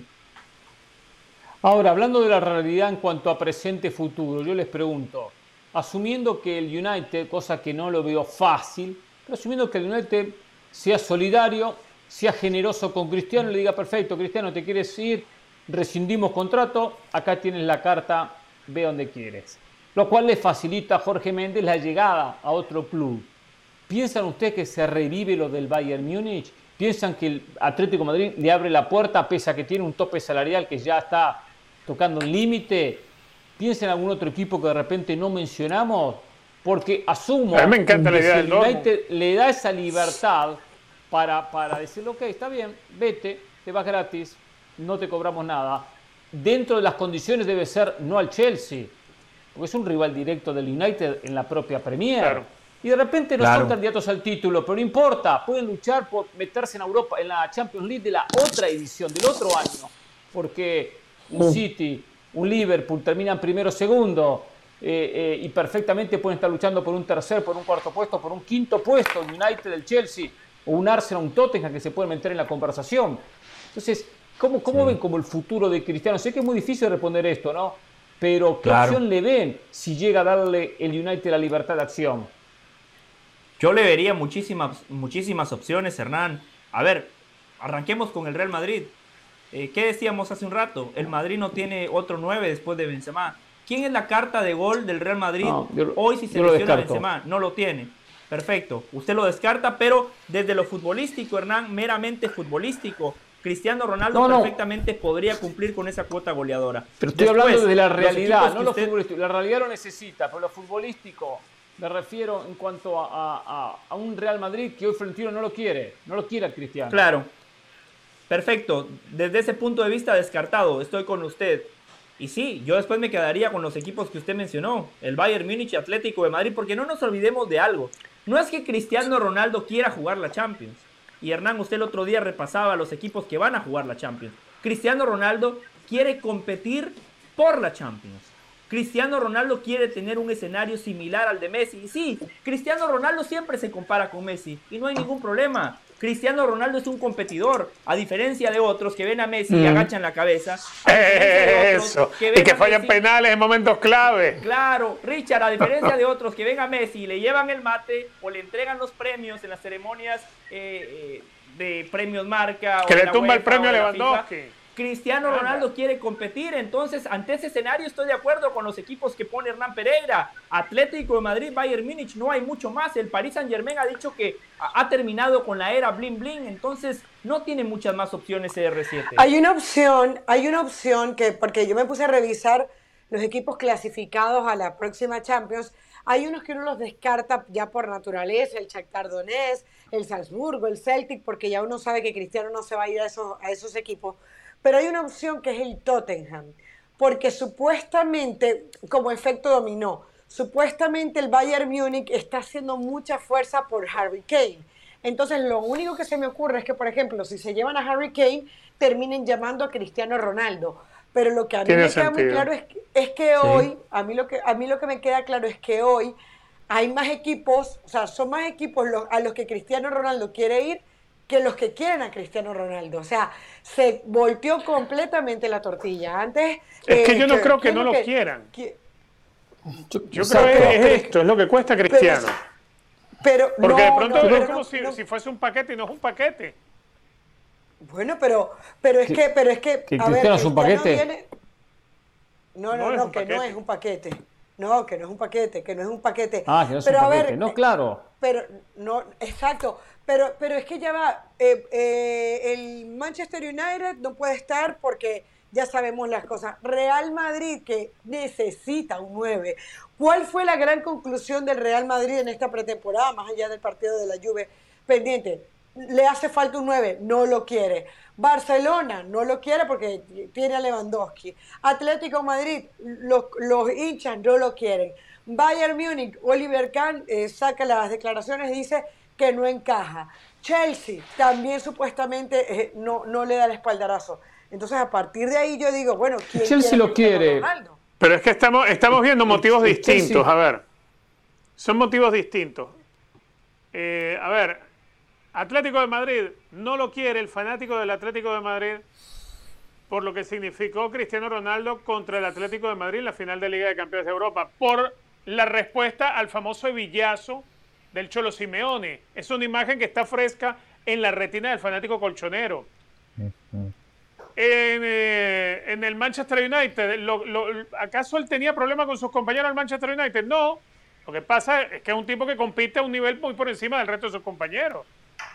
Entonces no es que, no es que en el United no lo quieren, no, es que él está aspirando a una cosa mucho más arriba y creo que eso, eso, es, lo, eso, eso es algo que hay que aplaudir de cualquier ser humano, que tú quieras competir más arriba, que tú quieras ir a otro nivel. en el Real Madrid, él fue el que se fue del club, el Real Madrid no lo debe querer, es obvio, porque él dejó al Real Madrid con aquellas declaraciones después de ganar una Champions, después de ganar una Champions. Claro. Eso no se puede olvidar. más arriba no creo. Un equipo pueda o no quererlo. Yo más arriba digo en cuanto a opciones de, equipos con posibilidades de ganar Champions, yo no veo más equipos de los que mencionamos habitualmente. Porque están otros que descartamos, Juventus lo descartamos. Que puede ganar Champions, es difícil, pero bueno, le damos alguna chance. Pero uno, uno, lo descarta. Hay una serie de equipos, hay una serie de equipos que son equipos de segunda línea a la hora de pensar en candidatos a ganar Champions.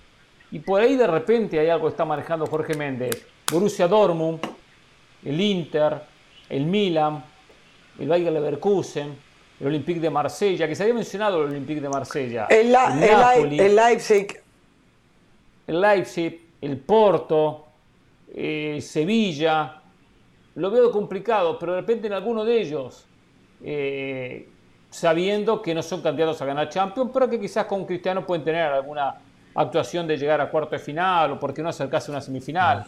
Eh, se me ocurre, pienso, un poco dejando el, lado el Inter de ser candidato al título.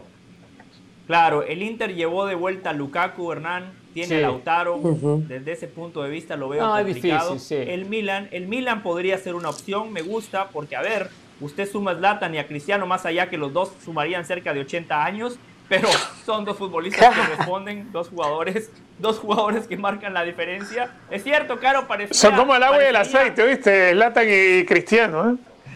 Digo, entre ellos, ¿no? Habría fricciones, salvo ese asterisco que puso Hernán, ¿no? Lo del Chelsea, que es un competidor directo. El Chelsea me parece que también sería un destino perfecto. Hoy, ¿quién es el delantero, ese killer que tiene el Chelsea? No, no lo tiene. No, no tiene. No, no, porque además se fue Lukaku. No trató de que fuera Lukaku ni Havertz. Claro. Tiene Timo, eh, Timo Werner. Fíjese, fíjese los delanteros que tiene Timo Werner, Havertz, Pulisic, no tiene ningún killer. Tiene buenos futbolistas que marcan goles, pero no tiene un killer. De acuerdo. Ahí, pero ahí el United no lo deja ir.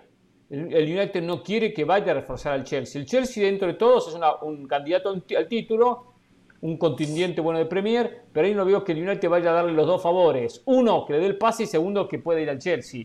No, no lo veo.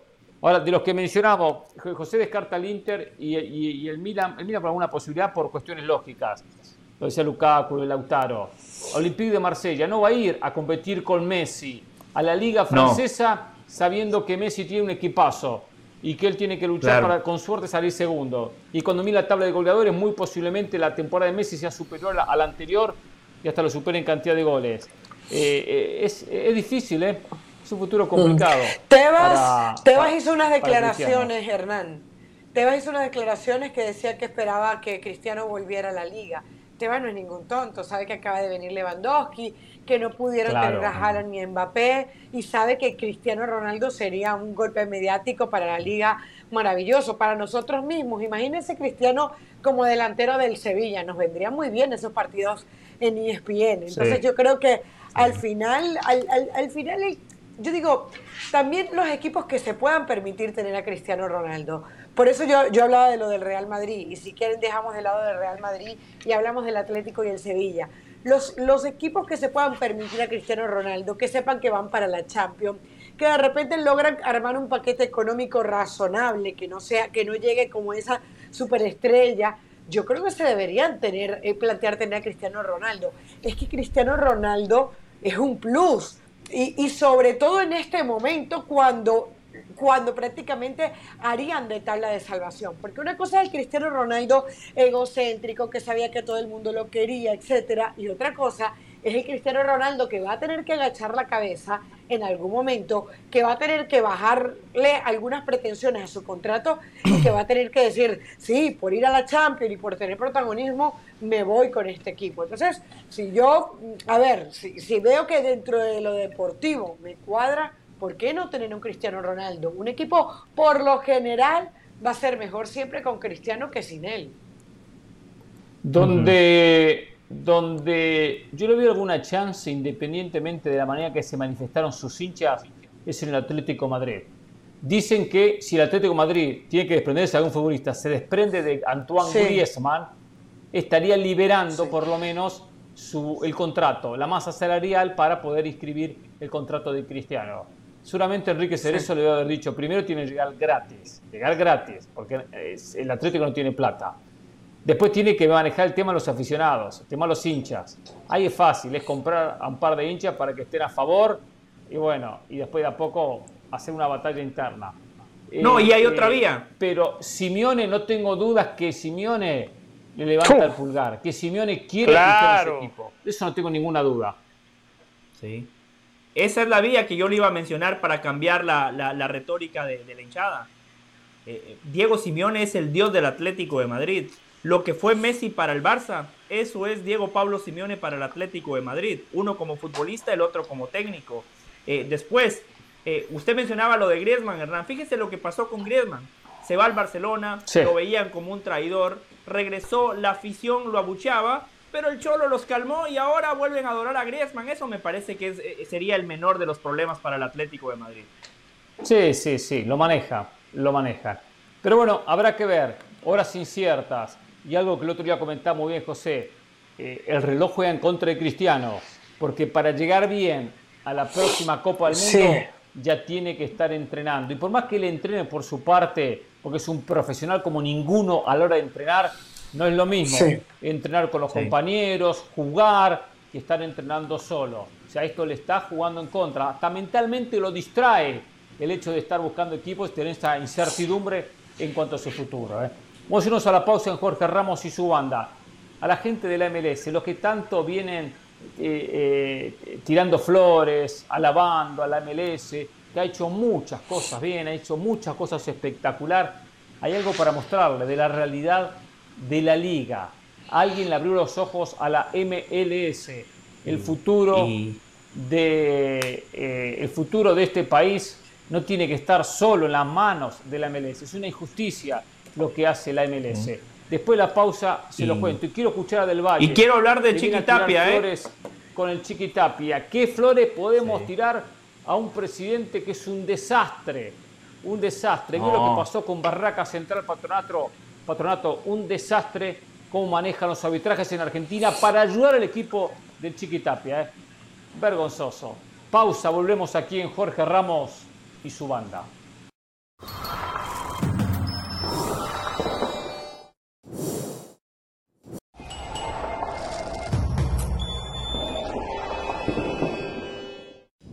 Seguimos en Jorge Ramos y su banda. Recuerden que ESPN Plus tiene todo lo mejor del mundo del deporte. Ahora vamos con Pilar Pérez para ver qué hay en el mundo de otros deportes. Adelante, Pilar. Saludos a todos en la banda y nuestra audiencia a través de ESPN Plus. Noticia de último momento en el mundo del automovilismo, luego de que el piloto alemán Sebastian Vettel anunciara su retiro de las pistas al finalizar la actual temporada de Fórmula 1. El cuatro veces campeón mundial consecutivas de la categoría con Red Bull del 2010 al 2013 dio a conocer esta noticia a través de un video en una recién creada cuenta de Instagram. Durante toda su carrera, Vettel ha sido uno de los pocos pilotos sin presencia en redes sociales. Sin embargo, ahora lo quiso hacer así.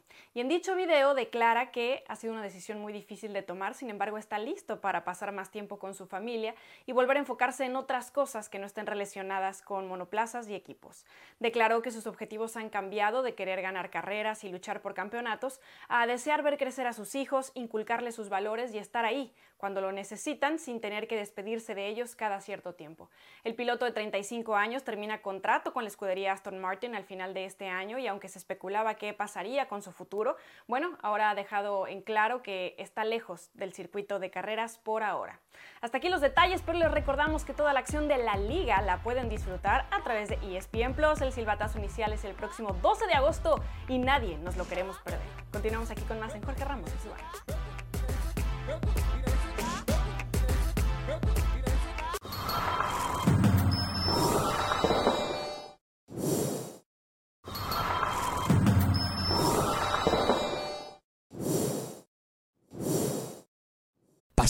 Determinación y constancia es lo que te hace campeón y mantiene tu actitud de ride or die baby.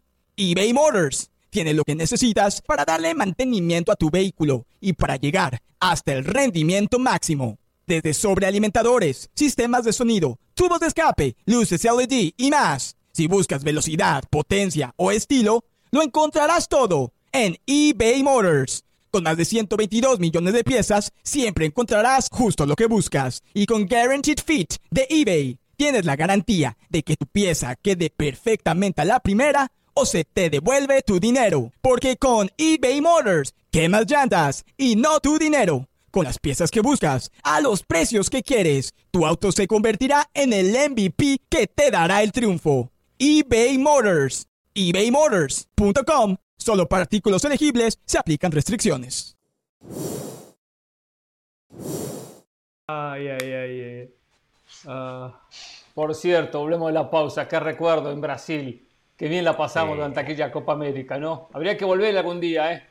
Habría que volver a Brasil. Uy, yo recuerdo, sí, las lágrimas de el día que, que perdieron con Brasil en la José? ¿Cómo no recordarlo? No, la leyenda de Bigfoot. La depresión yo a Cavani, Yo a Cavani lo sigo viendo adelantado. O sea, ya pasan los años, yo lo sigo viendo uh. adelantado. ni hablemos de eso, ni hablemos. A ver, ayer en la US Open Cup, la Copa de los Estados Unidos, la Copa de Fútbol, el torneo se juega paralelo a la MLS, pero que tiene la particularidad que juegan equipos de todo el país. Yo digo, yo dirigí un equipo Redford que juega todos los años la US Open Cup.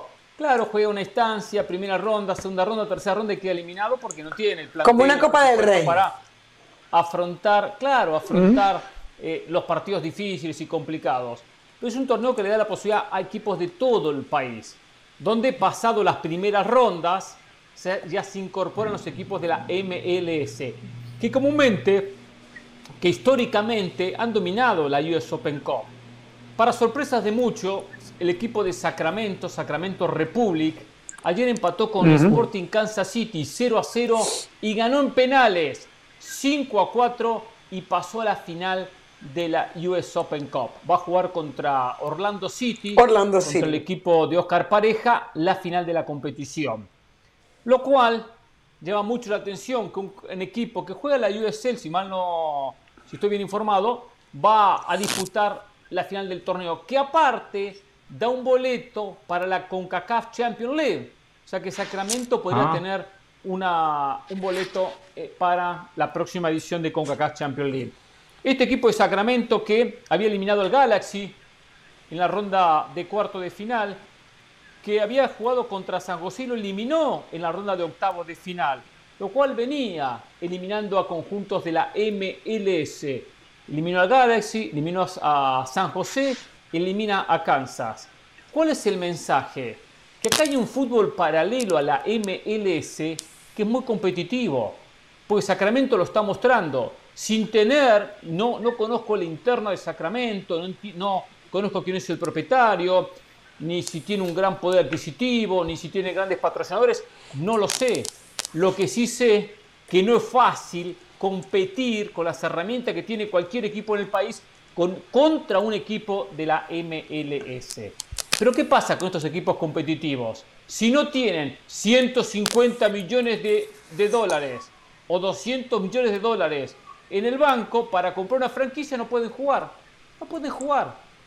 Si no tienen el dinero que tiene Richard Méndez, que supera los 150 millones de dólares, no pueden jugar la competición.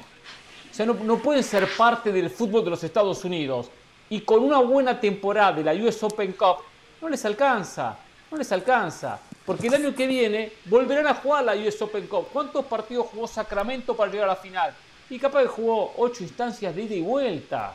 Y es muy complicado, muy desgastante esto de jugar un partido, o, muchos eran de un solo partido, no, no, no de ida y vuelta. Pero muy desgastante, ronda tras ronda, tras ronda, tras ronda, tras ronda, tras ronda, para llegar a la final.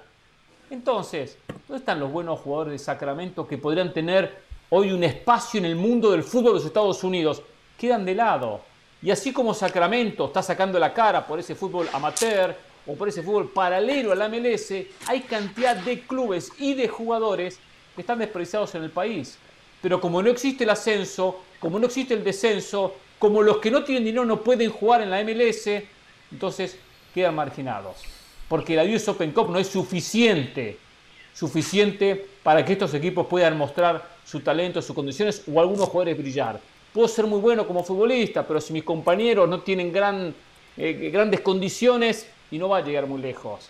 Qué lástima que el fútbol de Estados Unidos se limita a los que tienen plata, a los que compran franquicia. Hoy Sacramento le está dando un cachetazo de guantes blancos a la MLS, con esfuerzo, con una actuación espectacular, con mucha dedicación, eliminando a grandes equipos y llegando a la final de la competición. Ojalá que gane el campeonato. Y ojalá, y esto no va a pasar, llevara a que la MLS abriera las puertas en, muchos, en muchas ciudades y en muchos equipos, independientemente del aspecto económico. Ojalá que la MLS diga, vamos a dar una posibilidad a Sacramento que compita. Y bueno, no tiene 150 millones, no importa, se la damos igual. Que haya un premio deportivo y no solo lo económico, que todo no sea plata, plata, plata y plata.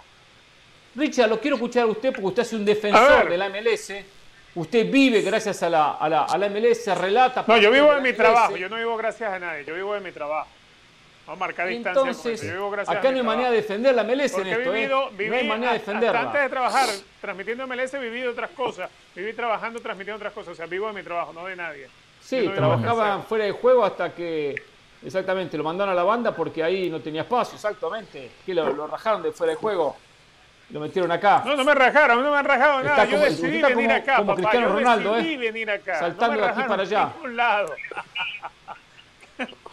Mire, a ver, usted está hablando de Sacramento Republic, el equipo que va a ser parte de la MLS a partir del próximo año, ¿verdad?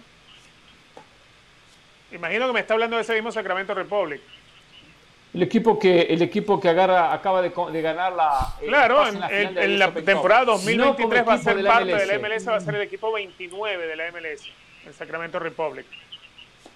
A ver. Sí ciertamente en Estados Unidos no existen ascensos y descensos como ahora no existe tampoco en México es algo que yo a mi llegada a este país me causaba ese choque cultural porque uno viene de crecer y de acostumbrarse que el que está en tercera sube a la segunda y el de segunda a primera en la, en la promoción y el ascenso. El estadounidense, siendo el fútbol el cuarto deporte de este país, en otros lados termina siendo el quinto, porque por delante obviamente está la NFL, está el MLB, NBA, el hockey, en otros lados la NHL. La MLS en algunas zonas es el cuarto y en otras es el quinto. El que fue fanático toda su vida en este país del MLB, vio que toda la vida los Yankees de Nueva York jugaron, aunque tuviera que quedar de último, al año siguiente estaba en la temporada. Igual el que es fanático del baloncesto de la NBA vio que Los Ángeles Lakers, por ejemplo, nunca desaparecía para ir a una liga inferior. Siempre estuvo que quedara de último. Al inversionista en Estados Unidos que obtiene una franquicia, como el caso, vamos a decir, Sacramento Republic, que tiene la obligación además de hacer un estadio solo de fútbol, pagar una estructura, pagar jugadores, hacer una inversión que puede rondar en el inicio cercano a los 500, 600 millones de dólares, no le vas a decir que si queda de último que se olvide porque va a jugar con los de la USL. Porque entonces el tipo dice, no voy a meter 500 o 600 millones de dólares en un equipo de fútbol y se los voy a meter a otra cosa, se los meto al baloncesto, al béisbol, a cualquier otra cosa. Eso por un lado, culturalmente para el empresario norteamericano y para el fanático norteamericano, culturalmente en los deportes no existe el ascenso y el descenso. Que para nosotros es válido en el mundo por nuestras raíces y nuestras costumbres. En el mundo para del ellos, fútbol existe, no, para no ellos, para los deportes ellos, americanos. Pero sí en el mundo del en fútbol. el deporte americano, más el exacto, no mundo del existe el ascenso y fútbol. el descenso. El mundo del fútbol habría que mirarlo más que mirar la NBA, la NFL o el béisbol. A eso voy. Claro. Hernán, A eso voy. eh, lo que pasa yo- es que, yo lo a ver, que voy, usted está Richard, tratando me de sembrar un mal. deporte en un Yo país donde, voy- usted tiene que- donde usted pretende cambiarle la mentalidad a casi 400 millones de habitantes. Eso no es así. Yo lo que voy, Eso que por los un lado. equipos... Eso por un lado. Por el otro, creo la MLS, dentro de su esquema, le ha dado una lección a toda Latinoamérica, por ejemplo, y a muchísimos en Europa, porque se garantiza que los equipos son sustentables económicamente. Son sustentables. ¿A quiénes les dan la franquicia? ¿No? Porque, a ver, la MLS todos los días, a las oficinas de la, de la MLS, llegan propuestas y solicitudes para tener franquicia en la MLS. Todos los días, de cualquier ciudad que usted se pueda Sí, con imaginar. 150 millones de dólares. Claro, No bueno, con un todos nivel los días competitivo bueno. solicitudes. ¿Qué decide la MLS? Bueno, un equipo que- que primero esté en una ciudad donde pueda generar su propia afición y que pueda ser autosustentable económicamente. Esas son las únicas dos condiciones reales que busca la MLS. Si usted es sustentable económicamente, usted puede llegar a ser un estadio, usted puede garantizar que el equipo no va a ser el mamarracho que hizo Chivas Sí. Que tuvieron que terminar quitándole el equipo eh, prácticamente a Vergara porque terminó siendo un mamarracho. O para que no sean los mamarrachos que hubo en los primeros años de la MLS. La liga no quiere volver a pasar por eso. Y eso yo creo que está bien. Es un tema, ah, que es un tema cultural para nosotros. Que Pero no hay yo, descenso. yo lo que voy, no hay descenso, está bien. por, eso- por eso las ramas. En China tampoco hay descenso. Yo lo que voy, que hay equipos como el caso de Sacramento, que a través de una US Open Cup, con muchísimas limitaciones y con muchísimos inconvenientes, no pueden mostrarse o quedan eliminados en el camino y no tienen la oportunidad teniendo buenos jugadores o teniendo buenos dirigentes o teniendo buena idea futbolística, porque no tienen 150 millones de dólares o 200, no sé cuánto cuesta una franquicia ahora o cuánto le costó a Sacramento. A eso a donde voy. Hoy Sacramento no es equipo de la MLS, va a ser equipo de la MLS. Sin ser equipo llegó a la final. Lo cual demuestra Claro, que es bueno. paralelo a la MLS es bueno y es competitivo. Sin herramienta, Totalmente. sin derecho de televisión, sin la publicidad que tienen los equipos de la MLS. Entonces, no desaprovechemos ese fútbol que existe en Estados Unidos, que es muy fuerte. Pero lo que quiere la MLS, entiendo yo, es no tener equipos que a mitad de temporada no le puedan pagar a sus jugadores, por ejemplo. Claro. Lo que no quiere la MLS son equipos Hernán. que vayan a jugar con el estadio que vacío. jueguen en la B, que Hernán- en la B, que en la C. Richard. Sí, sí, Carolina. A ver, yo creo que eh, yo creo que el modelo de negocio es muy difícil cambiarlo porque aparte está siendo exitoso. O sea, nos guste o no, está siendo exitoso y, y se está copiando. Tanto se, se lo están copiando que la Liga MX de una manera no frontal eh, está accediendo a eso. Y yo creo que es válido. Así le Pero va. hay ¿eh? algo que a mí sí me, Así le va. pero a mí sí hay algo que me, me parece que, que está haciendo ruido y, y creo que sí tiene que mirar la MLS y es la falta de competitividad. El otro día criticábamos aquel partido del Inter de Miami contra el Barcelona, en donde le pasa por encima el Barcelona seis goles por cero en su segundo partido. Y si uno compara eso con, con- con otro tipo de partidos como el del América Real Madrid, te das cuenta de unas diferencias tremendas. Es verdad que el Inter de Miami no representa a toda la MLS. que Minnesota le metió menos 4 a el 0 al Everton. Bueno, sí, es- es- está bien, Richard, pero yo creo que en general hay una pasividad en la MLS. Antes todo está bien, eh, eh, el fútbol si gano está bien, si pierdo está bien, no hay drama. Yo lo que creo es que de alguna manera hay que fomentar, porque, a ver, todo, esa comparación que se hace siempre con NBA, MLB, eh, NFL, al final no vale, vale como modelo de negocio y hasta ahí te la compro. Porque el día que tú, que los Lakers ganan, es el, el mejor equipo de baloncesto del mundo.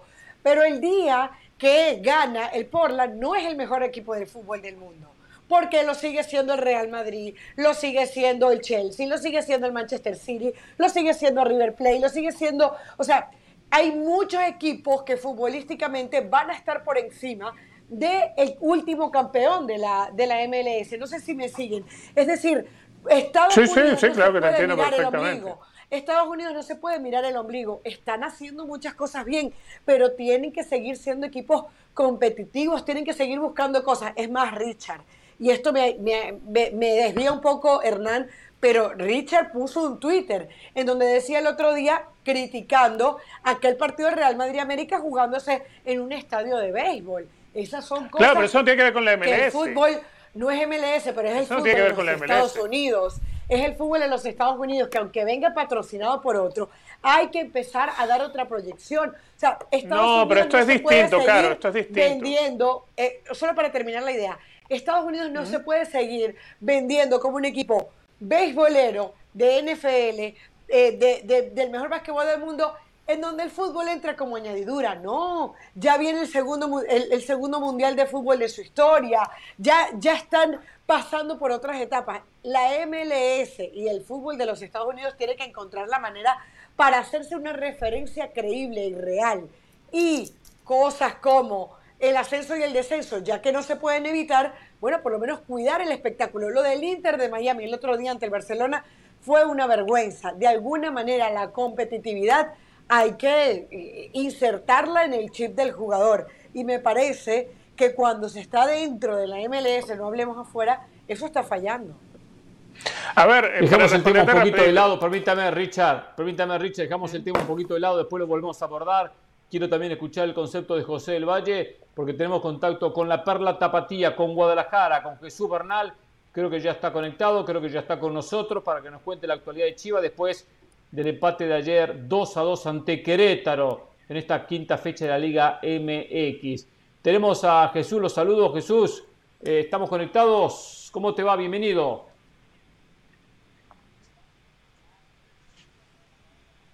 Te imaginarás, ¿no? Después de cinco partidos sin conocer la victoria, eh, esto comienza a convertirse en una caldera de tensión, de presión, más allá de que continúe el respaldo por parte de la directiva hacia el profe Ricardo Cadena, el propio entrenador entiende y sabe que esto es de resultados, que viene un partido clave el próximo fin de semana cuando reciban al equipo de Pachuca y que ese podría apaciguar todas las aguas o incluso revolverlas un poco más. Así es que eh, la situación no es sencilla, comienza a ver esa, esa tensión en el equipo del Guadalajara porque están lejos muy lejos del inicio que habían presupuestado para la apertura 2022. Me imagino, me imagino que pocos pensaban que a esta altura el equipo no iba a tener victorias en el campeonato. A ver, yendo un poquito al partido de ayer, eh, se culpa a Ormenio, se lo, se lo, se lo señala por el, el, gol que erra, por el penal que termina cometiendo, o se lo considera que es parte del juego y que es simplemente un partido de Chivas con mala desconcentración, casualmente en el cierre del primer tiempo y en el cierre del segundo tiempo. ¿Cuál es el análisis que se hace de este nuevo partido que Chivas no pudo sumar de a tres?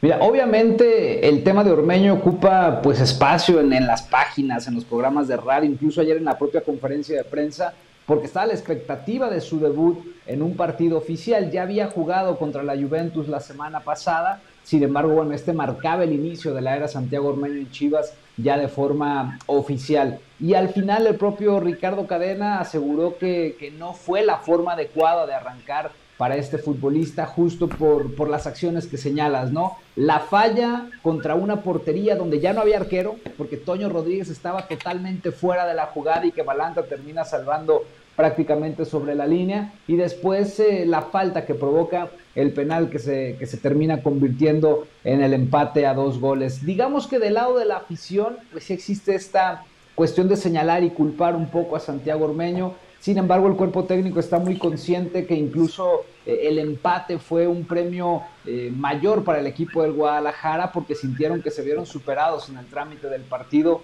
por el equipo queretano. Las opciones más claras las tuvo Querétaro. El héroe del juego terminó siendo eh, el Guacho Jiménez, que incluso se come un gol, pero aún así fue héroe en este partido. Entonces, en el cuerpo técnico, el análisis iba un poco más allá de, simplemente señalar a Santiago Ormeño y entienden que dieron un mal juego ayer contra el equipo queretano. Sí, y encima saca una pelota sobre el final que era el 3 a 2, después del penal que marca Querétaro, que empata. El Guacho Jiménez saca una pelota que era el gol de la victoria para el conjunto de Mauro Guerra. Eh, alguien se pone a pensar y analizar, porque aquí rápidamente eh, Del Valle va a salir a, reírse de Ormeño, a hablar de Peláez, los propios claro. Usted, Bernal, también va a hacer exactamente lo mismo. Ya no está Bucetich para caerle a Bucetich.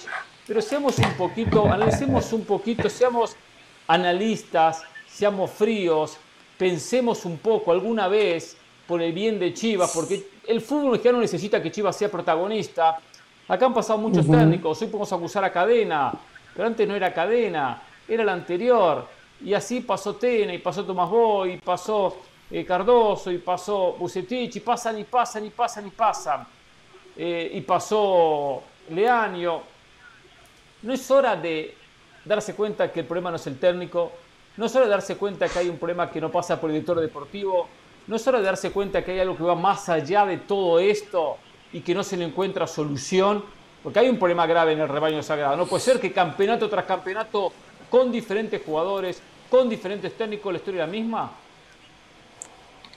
Sí, evidentemente ahí debe de haber una, una cuestión de fondo en ese sentido Hernán, debido a que lo mencionas, ¿no? Y enumerabas la lista de entrenadores, e incluso yo me iría un poco más atrás. El propio Matías Almeida sufrió también ya en su último año con Chivas, después de haber conseguido el título, le fue muy mal. Ahí comenzó justo la, la debacle de la cual este equipo no se ha podido levantar. Vino Cardoso, vino Tena, vino Buse, el propio Leaño, se atravesó la pandemia, ya esta cadena y la realidad es que no ha pasado absolutamente nada. Los logros que tiene Chivas hoy para presumir son unas semifinales con Bucetich y unos cuartos de final con el profe Ricardo Cadena. Es todo, o sea, es todo lo que, lo que Chivas puede presumir al día de hoy después de aquellos títulos eh, en la era de, de Matías pero pues el Guadalajara supongo que no lo ha podido descifrar, porque estamos hablando de un periodo ya de cinco años, hermano, es larguísimo, son 10 torneos, 10 torneos donde el Guadalajara no ha tenido esta capacidad de volver a levantar una copa y las cosas siguen igual, nada más ahí navegando en la liga, porque pues ni desciende ni gana, ahí está, navegando nada más. Si no le ganan a Pachuca, ¿qué pasa con Ricardo Cadena? Mira, hasta ahora eh, la confianza en él está, la confianza en él permanece, pero hay dos factores que, me gustaría que consideráramos. El primero, el hecho de que Amaury Vergara no está en México. Amaury Vergara está atendiendo asuntos de su empresa OmniLife, ahorita está en Francia y para este tipo de decisiones es necesario que se reúne el consejo de él, sus hermanas y sus cuñados. Segundo, el tema del dinero. Y aquí me gustaría explicar una situación.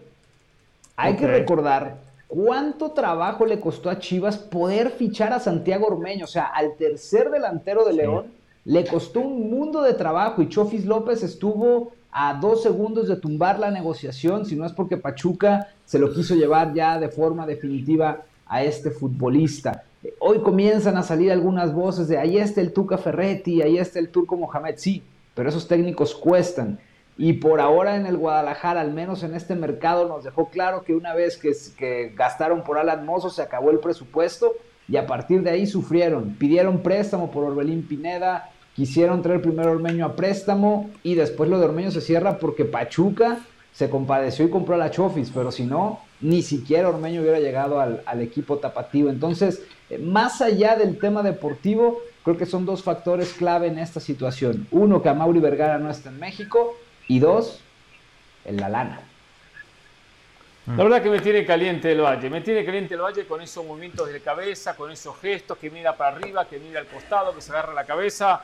La verdad me tiene repodrido del Valle, mucho más cuando hablamos de, de, Chivas. Como en el pasado pasaba cuando hablábamos de Cruz Azul, exactamente la misma historia. A ver, del Valle, hable usted, hable usted, hable con Jesús Bernal, solucionen a Chivas, Usted que sabe tanto con su sarcasmo. Primero que todo, le, le, ofrezco a la gente una disculpa. Chivas, según yo, el segundo equipo más importante de México, un equipo en llamas, en crisis, una olla de presión. Tuvimos que esperar dos horas y cinco minutos para que el señor Hernán Pereira pusiera el tema sobre la mesa cuando Richard Méndez y yo de alguna manera le dimos la oportunidad al conductor del programa, que, que, lo hace muy bien, conduce muy bien el programa, pero cuando, cuando tiene momentos complicados ahí estamos con Richard para ayudarlo, para orientarlo, para encauzarlo, le dejamos la pelota picando dos veces y la mandó al tiro de esquina, la mandó al córner, o mejor dicho, la mandó a la Estaba segunda programado que íbamos más tarde. Le erró. Estaba programado que en la tercera hora íbamos con, Chivas y por supuesto con Jesús Bernal.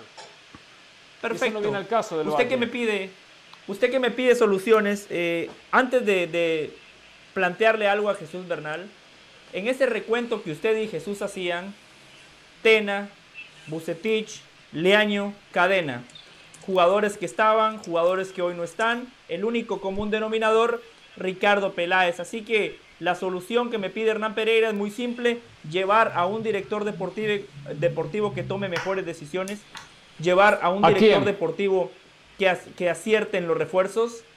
¿A quién? Yo llevaría al señor de la Torre, identificado con Chivas, para empezar, no como, no como Ricardo Peláez, que es americanista, pero si quieren mantener la línea de los americanistas, ahí está Nelly Simón, que ha entregado mejores resultados que Ricardo Peláez, ¿no? Pero bueno, esa es una opinión. Jesús, la verdad que usted generalmente está del lado de la verdad, pero aquí me decepcionó. Cuando usted hablaba con mi compañero Hernán Pereira, usted le dijo, y lo cito textualmente, aquí lo apunté, Nadie se imaginaba este momento. Eso es mentira, Jesús. Antes que arrancara el, el, torneo, yo le pregunté, yo le pregunté, Jesús, ¿quién va a ser el sustituto de Ricardo Cadena? Hace dos semanas con Caro, a Caro le consta, le dije, vamos a estar en Las Vegas y vamos a estar ante la presencia de un técnico que ya no tendrá crédito, de un equipo sin pies ni cabeza. A ver, Jesús, los grandes directivos anticipan este tipo de escenarios. Ya está, el crédito de cadena se terminó. Díganos, por favor, ¿quién va a ser el próximo técnico de Chivas? No, José, si yo supiera quién va a ser, créeme que con eso hubiera abierto el espacio. Evidentemente no hay una alternativa todavía para, para tomar la, la dirección eh, del equipo del Guadalajara. A ver, ¿por qué, ¿por qué digo que no estaba presupuestado? Les platico cuál era el plan de Chivas. El plan original era, a ver, Recibimos a Juárez, recibimos a San Luis, visitamos Querétaro, eh, visitamos Santos, recibimos León. De esos partidos Chivas presupuestaba tener al menos siete puntos, poder utilizar al equipo suplente contra León y entonces poner al estelar contra la Juventus.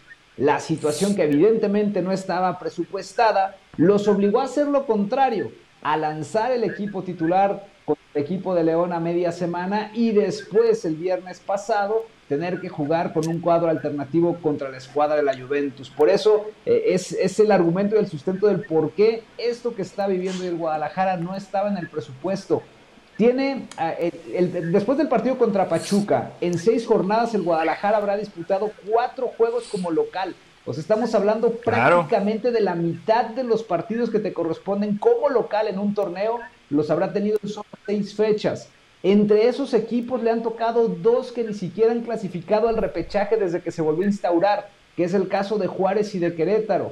Evidentemente el presupuesto de la directiva era otro y por ahora se han quedado muy cortos. La última de mi parte, Jesús, para dejar a Caro y a Richard. Eh, Jesús, para mí su información es valiosa, pero yo también valoro su opinión. Aquí en este programa, Jesús se ha dicho, Chivas puede ser campeón del fútbol mexicano.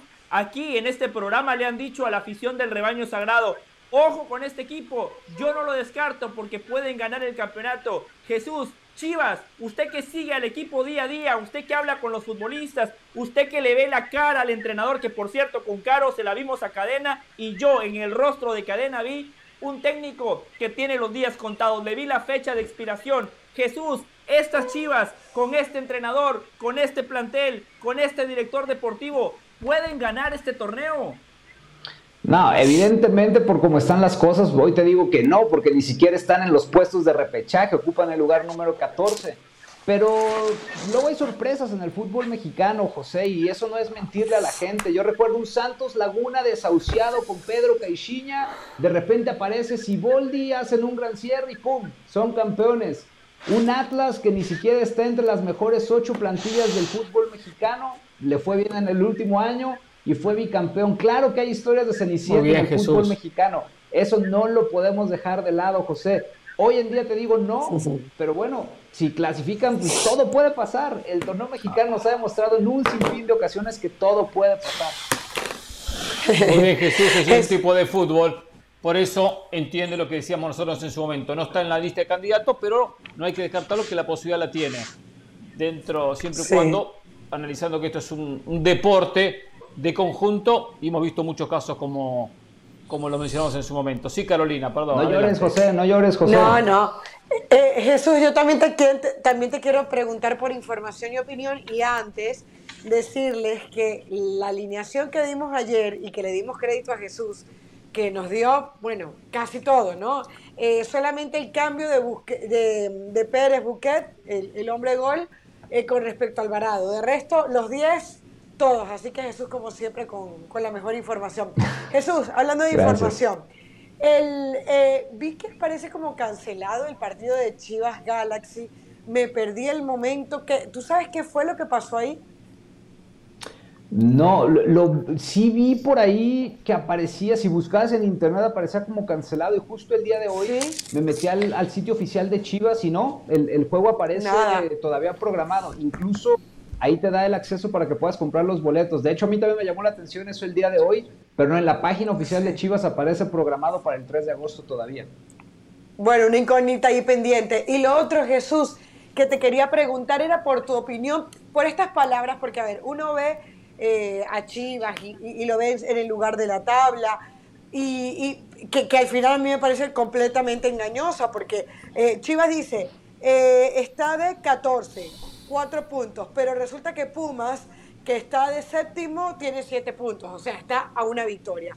Ahora, independientemente de eso, yo te pregunto tu opinión, porque es verdad que al equipo le cuesta el gol, que ayer Querétaro tuvo mejores momentos del partido, pero es un equipo sin pies ni cabeza como lo acaba de calificar del Valle.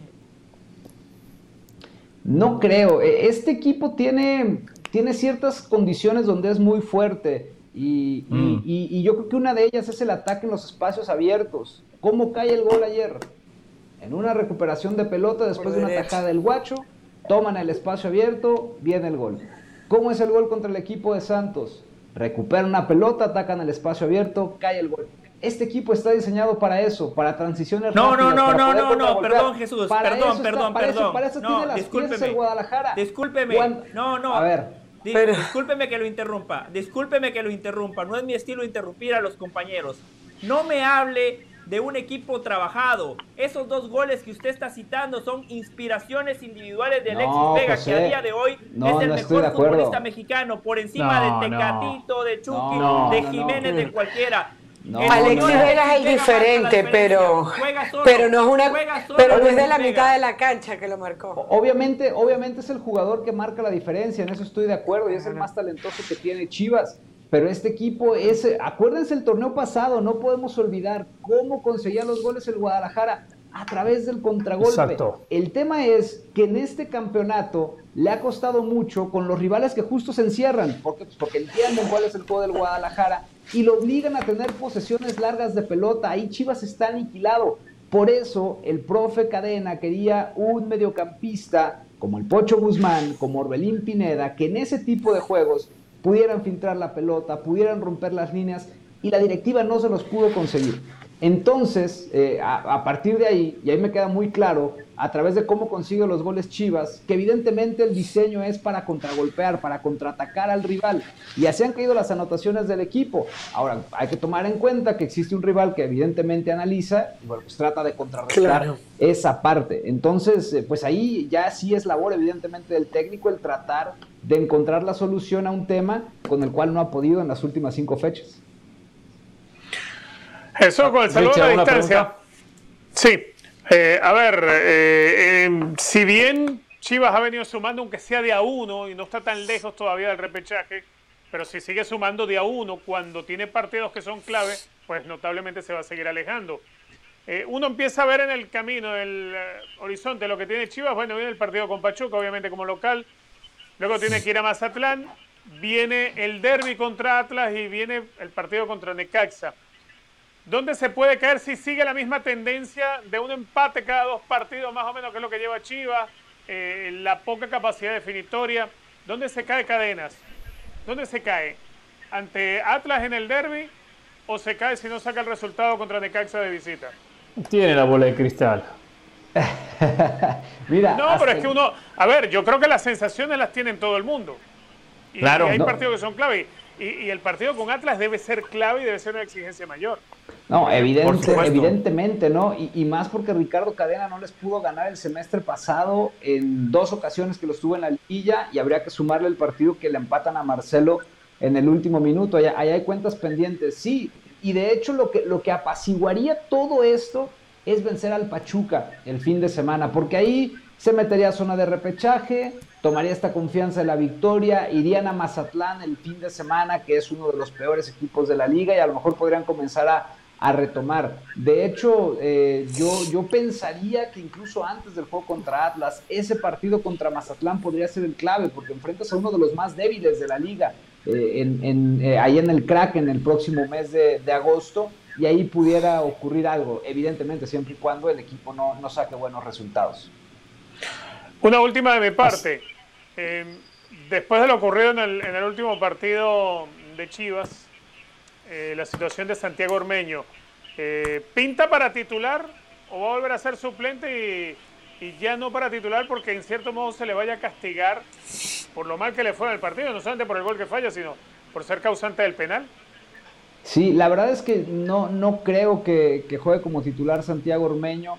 El profe Cadena tiene muy claro que es el Tepa González o Ángel Saldívar, eh, su número 9. De hecho, les contextualizo un poco la situación. Ormeño era la quinta alternativa de Chivas. O sea, ni siquiera estaba en el radar en un principio. Chivas quería a Henry Martín, eh, no se pudo por la lesión de Roger, intentaron por el Mudo Aguirre y por De La Rosa, Santos y Pachuca dijeron no están a la venta, fueron a preguntar por Brandon Vázquez a Cincinnati, le pedían 5 millones de dólares y después de mm. tener no, no, no, no, pues la única alternativa fue Ormeño.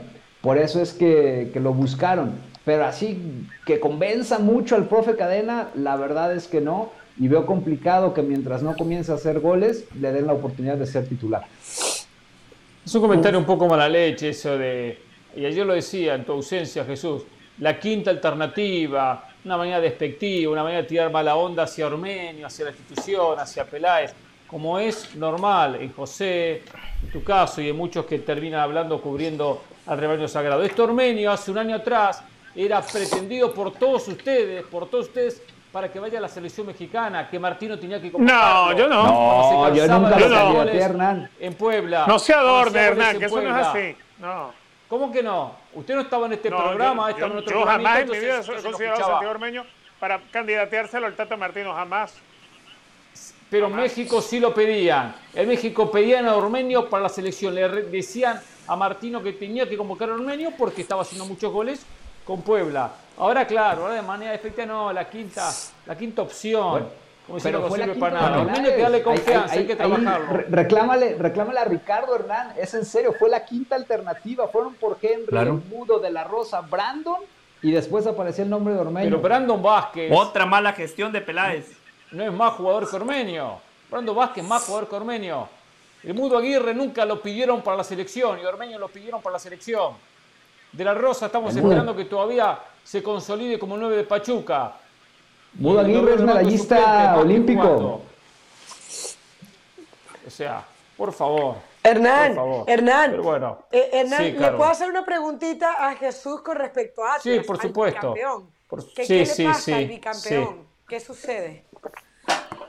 Mira, eh, la verdad es que hay, hay un tema con la cuestión de la preparación, porque este equipo tuvo sus vacaciones y de las vacaciones se fueron a jugar contra Cruz Azul la, Copa de la Liga MX. Y después de eso arrancó el torneo. Entonces viene arrastrando esta falta de, preparación, además de las lesiones que tuvieron Julio Fulch, Julián Quiñones al arranque del certamen. De hecho, hoy se lesionó Anderson Santamaría y está ahí en duda para el partido del fin de semana contra Santos. Han vivido ciertas eh, cuestiones que vienen arrastrando por el tema del bicampeonato, pero se los digo, o sea, en Guadalajara no les interesa si el Atlas está mal, el crédito que tiene el equipo después de romper una maldición de 70 años y de haber sido bicampeón encima de eso, a la gente ahorita créeme que está muy, muy tranquila, muy contenta y siguen disfrutando el bicampeonato. Obvio, este tema eh, no, pues no es que le guste a la directiva, a los jugadores o al cuerpo técnico, pero de cierta forma era previsible porque no tuvo preparación el Atlas eh, con una pretemporada adecuada para poder encarar la apertura 2022. Jesús, dos títulos del Atlas en la era Peláez, pero aquí, por ejemplo, siguen defendiendo a Peláez por lo que hizo en el América, por lo que hizo en Ah, no, allá le fue no muy se bien, habla, allá le fue no bien. se habla. Jesús, aquí en este programa, por ejemplo, el señor Pereira, lo señalo puntualmente, ni siquiera ha mencionado el nombre de Pepe Riestra. Años hablando del Atlas, no lo menciona. Yo le digo, Gorri, no, lo tira al costado. Esos directivos que realmente le han dado un salto de calidad al Atlas, eso es lo que buscaba Chivas con Peláez, pero la verdad la huella le quedó demasiado grande. Le quedó muy grande a Ricardo Peláez. De acuerdo, ahí sí estoy muy de acuerdo contigo, José. Hizo, hizo inversiones, y que no fueron inversiones, de hecho fueron gastos muy malos. Eso. José Madueña, Alexis Peña, el Gallo Vázquez, ya ni están ni cobraron un dineral en el equipo, no rindieron nada, los corrieron por indisciplinados. El Pocho Guzmán, el Chicote Calderón no vale lo que Chivas pagó por él, el Canelo, o sea, muy malas decisiones en general. Creo que el, único refuerzo con el o sea, que si se iban de joda de fiesta la culpa tiene Peláez también, porque se iban de pues fiesta. Claro, bueno, él prometió. pedir referencias. Uno tiene que pedir referencias de, lo que va a contratar. No es un jardín de infantes, no es un preescolar. No. Para controlar a los niños que no salgan de fiesta. O sea, por favor, por favor. Tiene razón, Hernán. Tiene usted razón. Toda la culpa para los compañeros siempre la tiene Peláez. Cualquier cosa que pase en Chivas, el culpable es Peláez. Acá el culpable es el inepto de Amor y Vergara que de fútbol no sabe nada y está rodeado de un consejo que son, lo dijo recién eh, eh, Jesús, su cuñado, sus hermanos, cualquiera quiere estar ahí adentro y de fútbol no saben nada. Ese es el problema de Chivas. Quien rodea a Jesús, a, Jesús Bernal, va a decir, quien rodea a Mori Vergara, no saben nada de fútbol. Ese es el problema de Chivas. Y Peláez no puede solo contra la corriente. Pero bueno, Jesús, abrazo, ¿qué? Si le queda algo más, Bienvenido, por cierto, regresa Luis Olivas, ¿no? Contra, contra Pachuca. Sí, eh, cumplió con su partido de suspensión después de haber sido expulsado ante el equipo de León y hoy tiene esta, esta posibilidad de, regresar a la titularidad, si así lo considera el profe Cadena para el partido del fin de semana. Gracias Jesús Bernal con las últimas novedades de Chivas después de este pobre empate 2 a 2 ante Querétaro en el día de ayer. A ver, tema, tema Ormeño, tema Santiago Ormeño. Ormeño no jugó buen partido. Primero le dije que era opción por encima de Saldívar. Saldívar no llegó a jugar el partido, tuvo en el banco de suplente, no entró, mientras que Ormeño entró. Se lo dije ayer, que Ormeño no es como algunos quieren armarlo acá, porque a mí lo que me molesta de Chivas que independientemente de que ha habido muchas cosas que ha hecho mal, hay muchos periodistas, y puedo dar nombre y apellido sin problema alguno, que disfrutan, Hágalo. le tiran mala onda a Chivas, están gozando cada derrota de Chivas, que, están esperando que Chivas fracase constantemente. Les encanta, les encanta. ¿Por qué no sé? Si es su amor por el América o es alguna otra razón que, que desconozco. Pero disfrutan. Y toda esa presión, comentarios, mala onda que se tira, por ejemplo, decir que es una realidad perfecto, puede ser, pero la quinta opción fue Santiago Ormenio. El futbolista, cuando escucha, cuando ve los programas, cuando salta a la cancha, cuando escucha rumores que eh, Cadena no lo quiere, que quería otro, y pidió otro, y pidió otro, y no se lo trajeron, le genera una presión extra, le genera una presión extra, y esa presión lo lleva a que intenta rendir más de la cuenta para, para tapar bocas, ya no juega con la tranquilidad que tiene que jugar. Y en México es habitual, es normal, estos trabajos de los periodistas, muchísimos periodistas que se encargan de no hablar de fútbol, pero sí hacer este trabajo de periodismo amarillista para agarrársela contra un equipo, contra un futbolista, contra un técnico o contra el que fuese. A veces la selección está de turno, a veces Martino está de turno, a veces el rebaño sagrado, a veces el que fuese. Menos el América, porque América está manejado por Televisa y tiene un poder detrás que no le permiten. Y al que habla de esa manera, la cruz, afuera. Porque ha habido más de uno que critica a la América y le sacan tarjeta amarilla. No, no, no, no, no, a la América no se lo puede criticar, ¿eh? Lo amonestan, lo amonestan. Entonces, disculpe, yo no quise decir esto y no dije lo que había dicho, disculpe, no fue. Y no opinan, y no opinan. Esa es la realidad. Con Chivas hay libertad porque nadie saca tarjetas amarillas, nadie saca tarjetas rojas. Entonces le pegan, le pegan, le pegan, le pegan y le pegan. Sumado que Chivas tiene eh, una diferencia muy marcada con el resto, no cuenta con extranjeros, no cuenta con unas buenas fuerzas básicas y cuenta con un propietario que de fútbol no sabe, que de fútbol no sabe y toma malas decisiones y piensa que está jugando el PlayStation y lo deja porque en paz descanse su padre le pidió que continuara con el equipo. Pero tiene algo importante que es la pasión, la pasión que hay que tener por el fútbol. Entonces Chivas va a la deriva. Acá el menos culpable es Ricardo Peláez, es el menos culpable. Y Ormenio, consecuencia de esto, ayer comenzó eh, asustado, presionado, y cuando tuvo un gol clarísimo, clarísimo, el gol era abrirse por la izquierda y definir, la tiró al bulto, la tiró donde estaba el defensor de Querétaro. Y bueno, y después, desesperado por aportar algo, agarró la camiseta y penal en contra. Igual Ormenio, yo Hernán Pereira te respaldo. Ormenio va a hacer goles en Chivas, no tengo dudas no voy a dar número, pero va a hacer goles en Chivas. No se olvidó de anotar. Va a hacer goles en Chivas. Necesita tranquilizarse, tener confianza. Lo que sí a Cadena no le veo mucho crédito ni mucho tiempo. Acá ha habido errores en mm. Chivas en darle a los técnicos sin experiencia, sin recorrido, un puesto tan caliente. Como el caso de Michel Leaño el torneo pasado o el caso de Cadena ahora. Ahora, hizo mérito, sí, hizo mérito para quedar en el equipo, pero no se puede dar ventajas y Chivas da pequeñas ventajas en el tema técnico o ya en el tema jugadores. El jugador no puede hacer más nada porque no contrata extranjero, pero en el tema técnicos estas ventajas hay que dejarlas de lado. Los escucho ahora. A mí me llama la atención, me llama la atención que, Hernán Pereira no sepa eh, distinguir entre la opinión y la información. El señor Jesús Bernal es nuestro reportero Bernal no vino aquí a decir, para mí, Santiago Ormeño era la quinta opción. No, el señor Jesús Bernal, que hace un trabajo fantástico, vino a ofrecer una información porque él maneja la fuente y compartió esa información con nosotros. Y dijo Bernal, Santiago Ormeño era la quinta opción para Chivas. Y dijo, Henry Martín, De La Rosa, Aguirre. No es necesaria. El señor era información innecesaria. Si mañana contrata al Real Madrid un delantero, usted no va a decir a la segunda opción o la tercera opción. Porque tenía Mbappé, porque tenía este y después se fue con el otro. No lo va a decir. Es una manera despectiva de informar algo. Que a veces es, es innecesario expresarse de esa manera. Aprende, es innecesario.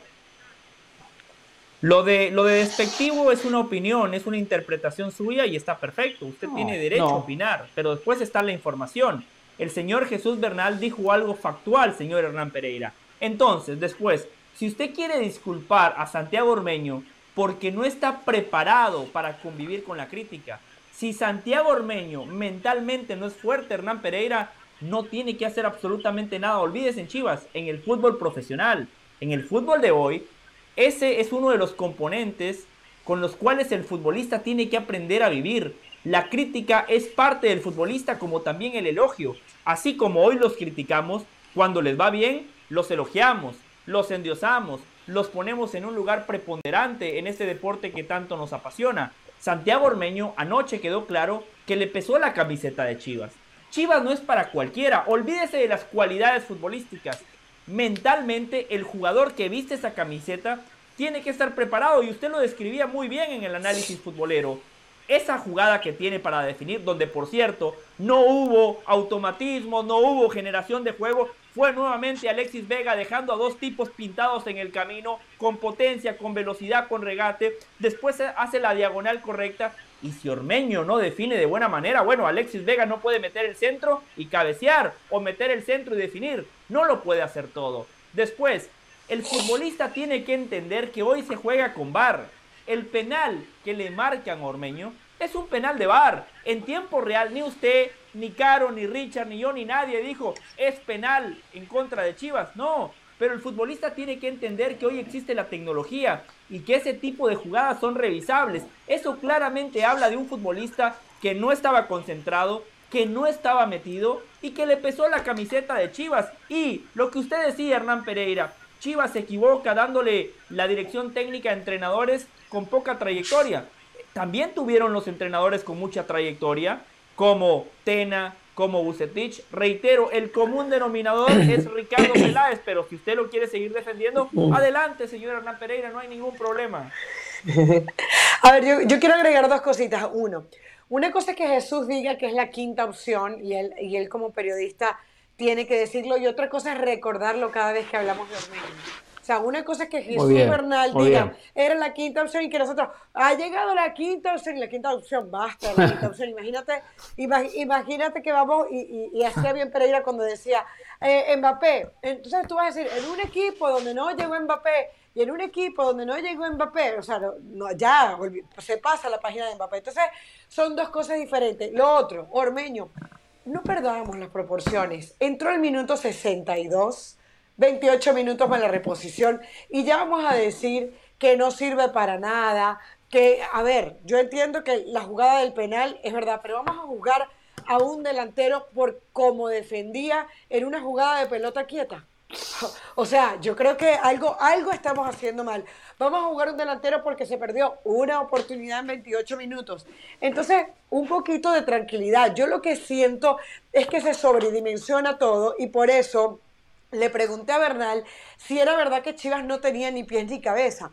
Porque una cosa es que el equipo no haya ganado, una cosa es que se haya tardado en marcar goles y ayer marcó dos y ahora ya nadie recuerda, porque, a ver, cuando se quiere hablar bien del otro equipo, podríamos decir, eh, me, pongo, en, el, en, el, en el del Valle que quiere a Chivas, diría, no, yo diría que qué bueno por Chivas y por Cadena, que a pesar de que Ormeño no, no, no fue titular, pudo salir de la racha sin marcar goles y ahora tiene tres partidos consecutivos marcando.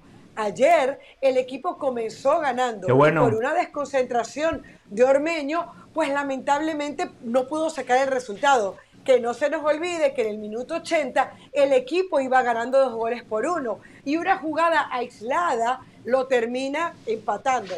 Entonces, ¿a qué voy? No, no hay nada. No se confunde, que la gente no se confunda el discurso contra Chivas, cuando, cuando se hace contra Chivas, es exagerado. El discurso contra Chivas es desproporcionado. Así como con el América dijimos, no pasa nada si pierde contra el Real Madrid.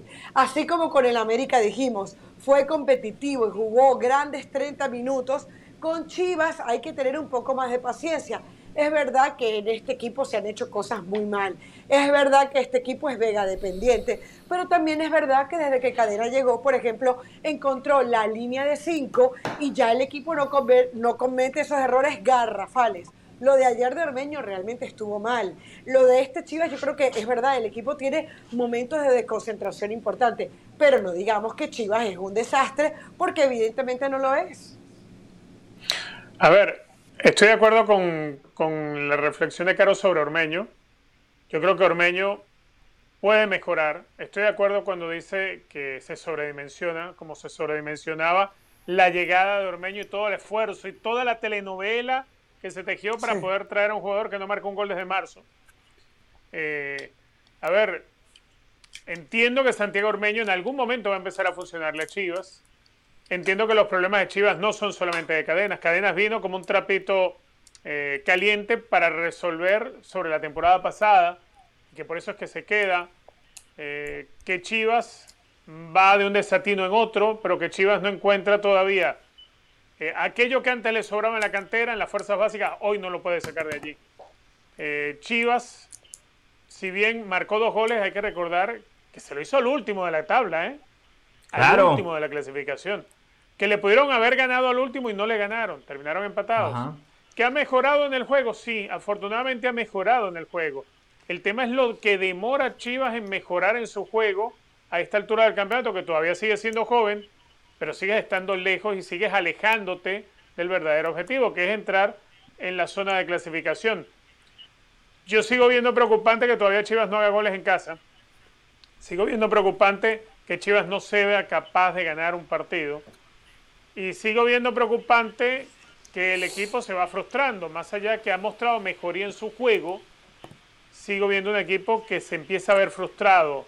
Eh, no todo va a recaer sobre Martín, no todo, no todo va a achacársele a la, a la forma en la cual se quiere trabajar defensivamente. Yo sigo viendo un equipo que no es capaz de, de resolver sus problemas básicos. Y por eso es que, es que las cosas no andan bien. Chivas trata de mejorar en su juego, pero no resuelve lo básico, no resuelve el despiste defensivo, no resuelve la pegada que le sigue faltando, pero mejoró el juego. Pero de nada te sirve mejorar el juego si no tienes pegada, de nada te sirve mejorar el juego si no te puedes concentrar a la hora de jugadas de balón parado. Chivas tiene muchas cosas todavía que arreglar. A mí, mm, yo no digo que no tenga la capacidad cadena de lograrlo nuevamente, pero pareciera ser que se acerca el momento, como cuando llegó Cadenas, que el equipo estaba desorientado, estaba divorciado de la idea. Me parece que nos estamos acercando a ese momento en el cual tenga que llegar otro entrenador, así como tuvo que aterrizar Cadenas en el rebaño. Lo veo Eh, muy eh. cercano. Hernán, le puedo decir dos cosas breves, breves. Sí, Eh, yo no quiero sí. quitar mi crítica nada más en Ormeño, el fútbol es un deporte colectivo. El gol de Nahuelpan, lo de Orozco es impresentable. Ahí es cuando a estos chicos les hace falta oficio, les hace falta Sí. calle, les hace falta tener ese colmillo. Previo al cabezazo de Nahuelpan, lo tiene bien tomado, lo tiene tomado en la marca afuera, lo tiene referenciado. Sabe que Nahuelpan va a hacer el movimiento y hay un forcejeo. Nahuelpan le tira toda la experiencia, lo termina desplazando como que si fuese una piñata y después Nahuelpan aparece solo. Ahí el defensa central tiene que posicionarse Sí. de mejor manera, obstruir el movimiento del delantero y cuando hay un forcejeo, el forcejeo lo tiene que ganar el defensa central. No se puede permitir que con un movimiento tan sencillo Nahuelpan le termine ganando la Sí, no posición. estaba cerca, Y Hernán, no estaba usted lo decía ayer. Sí, y Hernán, usted lo decía ayer.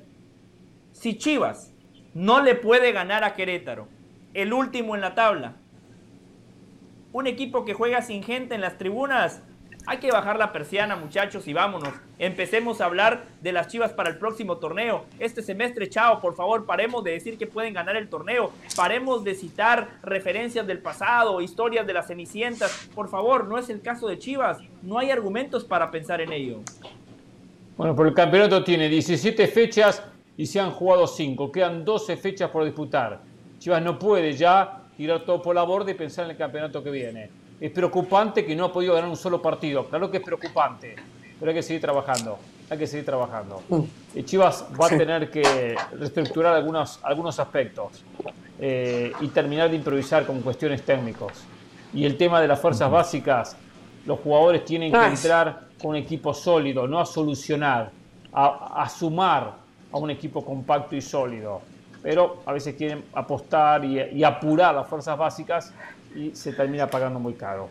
Pero bueno, qué pasa con el repeño sagrado. Un par de cositas, Hernán, sí, Caro, rápido porque Ah, tengo un par de cosas No, el sí. tema, rapidito el tema de Ormeño, que ya también deben dejar pasar la página de si es mexicano, no es mexicano, ya está contratado. Ah, hasta él para es mexicano, Hincha nació de. Chivas. Pero el otro Nació día. Ormeño, el otro mismo día el mismo Ormeño dijo, me pone triste que digan que no soy mexicano. Le preguntamos a un hincha Claro. de Chivas en San Francisco y decía es que Ormeño no me gusta mucho porque jugó para Perú, eh, eh, ¿cómo se llamaba? Del Valle. Pero que, que, por cierto se, portó fantástico porque nos invitó a comer, eh, muy, muy bueno. Ah, Pero sí. la ¿Ustedes Eh, Antonio, aceptaron? la verdad- Antonio, Antonio, Antonio. Antonio, ¿Y Antonio, ustedes Antonio, aceptaron? ¿Aceptaron? Claro, claro, pero ¿por están qué sacando no? la plata ¿Por a la no? gente. Abusan, No, es abusan, de chef. los, abusan de los Él propios chef. eh, eh, Él es chef. televidentes Chef de un- cobrándoles. de un restaurante espectacular, y nos invitándolos Mire, a comer. Hernán. Con el perdín Hernán. que ganan, con el perdín que se les paga, que supera los 500 dólares diarios. Y, y- y- y se los guarda en el bolsillo para que la gente los invite a comer. Esto, qué bárbaro, así fácil. Sí, Caro, Increíble, ¿eh? Caro, qué Muy rico, propina, por qué cierto. propina tan generosa que dejamos, ¿eh? Y por cierto, Caro, Sí. vio los lugares que la llevo, ¿vio? ¿Se da Sí. cuenta? Eso Hernán Pereira, Richard Méndez, Jorge Ramos no lo hacen, Caro, ¿eh? Te sígame, Caro, ¿eh? Te sígame. Ok, A ver, un par de. Te Quiero hablar del tema de Dani Alves. Quiero hablar de Dani Alves, pero antes un par de novedades. Primero, tema Cruz Azul. Cruz Azul estaría buscando dos refuerzos. Seleccionó Alejandro Mayorga, el lateral por izquierda. Mm. Estaría buscando a. Le, le abriría las puertas a Alonso Escobosa para reforzar ese sector izquierdo, que Escobosa era más volante que lateral. Pero bueno, estaría utilizando por izquierda para por lo menos eh, ocupar la posición tras la salida de, o tras la lesión de Mayorga. Pero acá lo más importante, con la venta de Santiago Jiménez, se ha quedado sin centro delantero la máquina cementera. Independientemente que tiene a Carneiro, que puede jugar de 9, que no llegó todavía el pase, desconozco el porqué y realmente no termino de entender. Tiene a Tabó. Mm. Se habla del brasileño Hulk, que venía de jugar y quedó libre en el Atlético Mineiro. Jugadorazo. Un Atlético Mineiro. Jugadorazo, Campeón de Copa Libertadores hace poquito. ¿Cómo? Creo que fue hace como dos años campeón de Copa Libertadores, ¿no? Hulk. No, no salió campeón porque estaba. Porque, bueno, campeón salió Palmeiras los últimos dos años. Pero, pero sí, sí hay que sí ha estado y ha sido protagonista. Ganó Copa, ganó la Copa de Brasil, eh, ganó Copa y ganó la ah. Supercopa, si mal no recuerdo. Claro, con Mohamed, ¿no? Con el Atlético Mineiro. Pero hoy, claro. Y el Mineirao que lo ganaron, bueno, Mineirao siempre lo ganan. Lo ganaron los últimos años de manera consecutiva. Sí, porque aparte Cruzeiro ha descendido de categoría y ya tiene un plantel menos competitivo que antes. Pero bueno, lo cierto es que Hulk se lo está buscando, lo está intentando negociar la directiva de Cruz Azul para ser el 9 de la máquina cementera. Eh, traer un jugador eh, no, yo te voy a decir algo. No, no, no, no, no. Yo acá, yo acá di la información incorrecta. No es Juli el jugador que va a traer Cruz Azul. Es Diego Costa el jugador que va que quiere. No, pero bueno, Diego Costa quedó libre. ¿Qué pasó por el Atlético Quedó libre del Atlético Mineiro. Quedó libre del Atlético Mineiro. El ex delantero del Atlético Madrid, entre otros. Eh, apuesta Cruz Azul para su delantera, no Hulk. Eh, ah. Lo confundí por el tema del Atlético Mineiro. Ojo que. Igual lo más importante. Sí, sí, pero Diego Costa, su pasado, y, tengo que buscar, no ha tenido la actividad que eh, se esperaba. En Brasil no fue lo que, lo que esperaban Diego Costa, que ha tenido muchos problemas de lesión, muchos problemas de mm. lesión, y quedó libre de, eh, del conjunto de Belo Horizonte. Así que bueno, pero algo que también hay que decirlo, entiendo que se le fue Diego, que se le fue Santiago Silva, ¿no? Em, estuvo en la temporada 2021, 5 goles hizo en 19 partidos, jugó solo 19 partidos. En la anterior había jugado con Atlético Madrid, había hecho 12 goles en 12 partidos. Em, sí. Pero Diego Costa, que hay que ver cómo está físicamente, ¿eh? porque ha sido constante las lesiones que ha tenido el delantero brasileño español.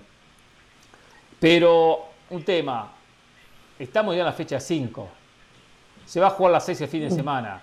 Si llega Diego Costa, y llegará para la fecha, con suerte la fecha 7, la fecha 8, digo, llegar hasta que se adapta, esto, lo otro, mm. o sea, pasó la mitad del campeonato.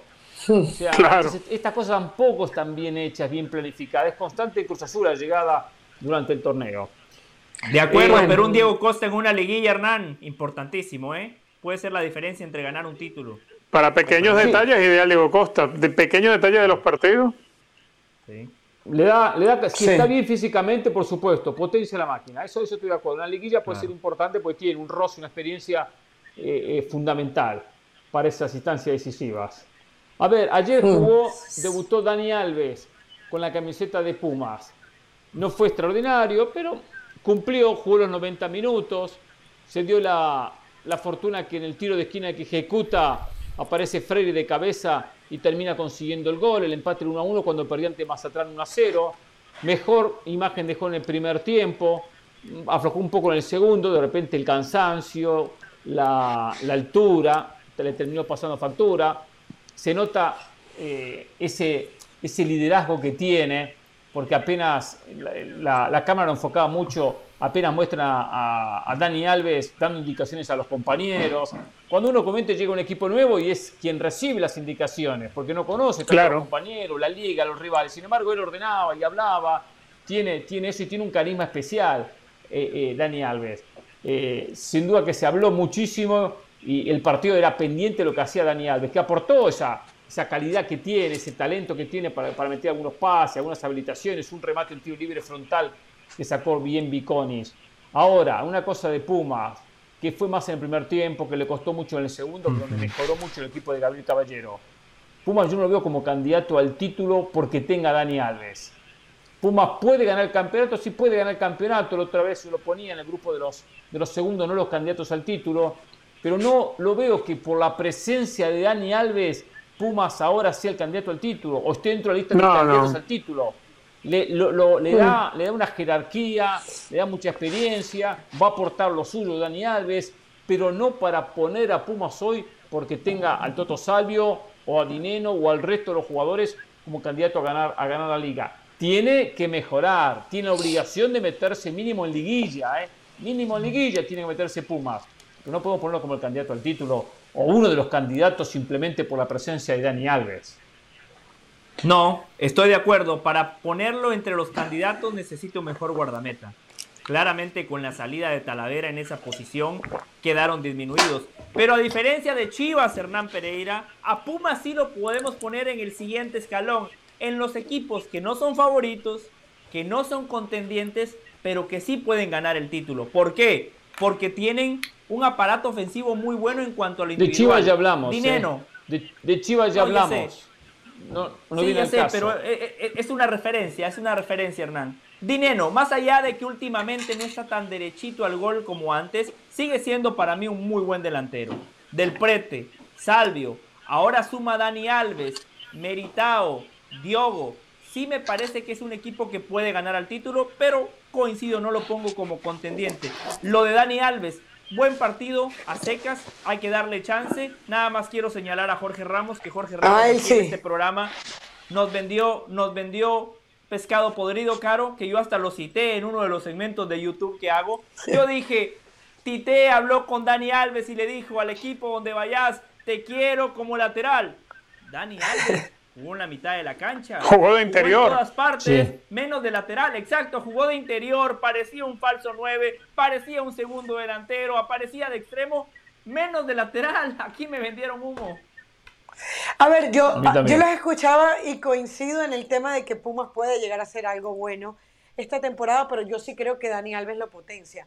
O sea, yo, evidentemente, no va a ser por, por Dani Alves. O sea, no es que Dani Alves ahora lo convierta de manera automática, pero sí creo que la presencia de Dani Alves hace que suba un, escaloncito más. Por lo que ustedes ya decían, eh, eh, es que los centros de Dani Alves son puestos prácticamente como con la mano, y aquí no estamos descubriendo el hilo negro, con el Barcelona lo hacía. Entonces yo sí creo que eh, lo de Dani Alves va a terminar potenciando al equipo, también por lo que comentaba el mismo Hernán, esa, esa energía que tiene Dani Alves, esa alegría que le da al camerino, pero al mismo tiempo va mezclado con profesionalismo, yo creo que puede llegar a ser, llegar a ser la diferencia.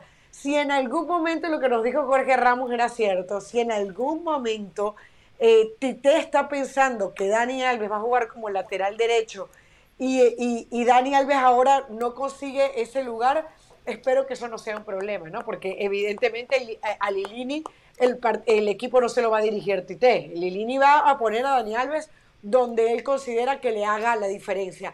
Y yo sí creo que Dani Alves ahí le puede hacer la diferencia. Dani Alves ya no está para esos grandes recorridos de los 90 minutos y con el Barcelona se notó, además porque por ese lado tiene a Benavento que le está yendo muy bien. Entonces yo sí creo que Dani Alves va a seguir cumpliendo. Ayer, o hoy más bien, escuchaba aquellas opiniones desproporcionadas diciendo que, que, que, que, que, era un exjugador prácticamente, que Lili se estaba adaptando al juego de, Dani Alves, y no solamente de uno, sino de varios. Así que yo creo que eh, hay, que respetar de nombres. jerarquías. No, no, no, no. Cuando esté frente a mí, se los digo. Cuando esté frente a Muy mí, bien, se los digo. Si no, mejor para, que tengan cómo defenderse. Pero, pero, pero Dani Alves, para mí, sí le da un salto de calidad a este equipo. Sí, totalmente. Dani Alves, a ver, em, voy por el tema de Tite primero. Que Tite pretenda que él vaya a jugar de lateral. Mira, eh, Lilini creo que supo cómo, cómo restarle eh, exigencia física y cómo restarle responsabilidades a Dani Alves y le, le, permite estar en una zona de la cancha donde la voz de mando, donde el liderazgo, donde su facilidad para interpretación del juego y hacer eh, llegar la pelota a sus compañeros. Esos movimientos sin balón que hace Dani Alves lo hizo de buena manera, eso lo interpreta bien Lilini. Ahora, Tite debería estar tranquilo, Dani Alves no se le va a olvidar la posición de lateral derecho, eso no se lo va a olvidar. Eh, desde que apareció en Sevilla ya en Europa jugaba lateral derecho y desde antes también, entonces no es algo que es, es, como va a conducir bicicleta. ¿Cómo no va a conocer Dani Alves la posición? De pronto es un tema de ritmo, eso sí lo tiene que evaluar Tite porque los recorridos jugando de interior, primero que gozas de mayor libertad, que no tienes que eh, estar presionado por el movimiento del rival, sino simplemente ir a atacar los espacios vacíos y puedes jugar con más pausa, cosa que en la posición de lateral no, no, tiene. Ahí sí tendría la obligatoriedad, eh, Tite, de estarlo evaluando de manera permanente. Que Pumas mejora con Daniel Vamos muchísimo, acelerando. Vamos, vamos a poder de síntesis porque se nos va el programa. ¿eh? vale, vale, vale, vaya. Lo, lo, eso es para todos, no, no es personal. ¿eh? Es que no me tengo las cinco razones, las cinco razones por las cuales Cristiano va a jugar en River. ¿eh? Las cinco razones. Oh, pero eso me para, para eso, para Escuche, No, o sea, primero. No, me dejó hablar del Chiquitapia. Ahora, yo termino y habla usted todo rapidito, ¿eh? Primero, en su momento admitió su preferencia por River. Dijo, en Sudamérica, el equipo que me gusta es River, lo dijo hace tiempo. Segundo, mm. su mujer es argentina. Tercero, su papá es hincha de River. Ya chocamos el auto. Ya chocamos el auto. De, ¿no? ¿Sabes quién es el papá de, Cristiano, no? Messi, hincha de River. Cuarto, va a ser dirigido por Gallardo. Y quinto, a Cristiano Ronaldo? escuche, escuche, escuche y después opina, si no me corta, me corta el chiste. Y, y quinto, Suculini le va a contar chistes y le va a cebar mates. Por eso Cristiano va a jugar en River. José El Valle, Chiqui Tapia, cuénteme, ¿por qué viene a aplaudir a un, presidente del AFA? Pero el chiste, pero ¿cuál era el chiste? Hay que reírse primero. Fue, fue un chiste pierde amigos de Hernán Pereira. Chiste pierde amigos, Richard. A ver, aquí el señor Hernán Pereira le pega al señor, al señor Chiquitapia, pero cuando hace bien las cosas se termina el programa y ni lo menciona. Usted, Hernán Pereira, que siempre ha sido un abogado de que hay que respetar los proyectos, de que la continuidad de un técnico no puede estar supeditada a un resultado. El señor Claudio Chiquitapia está muy cerca de renovar a Leonel Scaloni como entrenador de la Selección Nacional de Argentina. Había unos flecos sueltos, se tenían que poner de acuerdo en el salario, han acercado posturas pero es muy factible de que Lionel Scaloni extienda su contrato y pase lo que pase en el Mundial de Qatar, siga siendo el técnico del albiceleste. Muy bien por el señor Tapia. Ha hecho bueno, ha tenido buenos resultados. Eh, Scaloni tampoco tiene que hacer nada al otro mundo dándole la continuidad. Y esto es buena manera de poner esta noticia para disimular y borrar la vergonzosa actuación arbitral para ayudar a su equipo, a Barracas Central, en lo que fue el Barracas Patronato del día de ayer o antes de ayer antes de ayer. Una vergüenza anulándole goles al rival para que Barraca sume puntos y se mantenga en la primera división. Vergonzoso. Vamos a parar la rotativa para, para, el chiste. Dos categorías. Una vergüenza. Vergonzoso lo de Chiquitapia. Cuando lo hacía Grondona, por lo menos era más disimulado, exceptuando en la final Arsenal contra América en la Copa Sudamericana. Lo hacía con cierto disimulo. Esto realmente es grosero. La verdad que no quiere verlo. yo, yo, lo leí así entre líneas. cerrados. Lo leí también hacia entre líneas. Sabe que todo el mundo está hablando de, ese partido, de los favores arbitrales para el equipo, para que el que no tenga la idea, para el equipo que es de su hijo, es decir, que sigue siendo él. Es vergonzoso. Hay una diferencia entre inteligencia y astucia. Él es astuto, no es, no es necesariamente inteligente. Totalmente Richard, lo interrumpí, ahora sí le doy un minuto. No, ya, que me va a dar minutos, ya, ya, ya. Yo lo que le quiero preguntar es si de verdad hay que reírse del lo chiste. lo que le dije de Cristiano Ronaldo, no estuvo bueno. ¿Hay que reírse por educación con el conductor o, no? no eso no estuvo tan bueno. El, el, auto, no, no hay problema. Le dije lo de Cristiano, estuvo buenísimo. Sí, o sea, reírse. Sí, usted, tenía que reírse. Cristiano Ronaldo tiene varios hijos argentinos entonces, ¿no? Por Georgina. Además de Messi. Hernán, ¿por qué no, por qué no se dedica al stand-up comedy? Eh? Ah. Eh, me han ofrecido. Comedy, ¿eh? Y así deja de. Menos mal que ya se va a acabar este programa. Si dejo este programa, cuando Jorge Ramos se va de vacaciones, se hunde. Se hunde el programa, ¿entiende? Entonces, Richard, viene mañana. No, ¿sabe cuándo se va a unir? Cuando yo no venga. Mañana? no, yo no vengo mañana, por eso es que se va a hundir. No porque usted va de vacaciones. O sea, trabaja un día en la semana. Un día en la semana. No, porque me está serruchando. Usted está haciendo que me serruchen.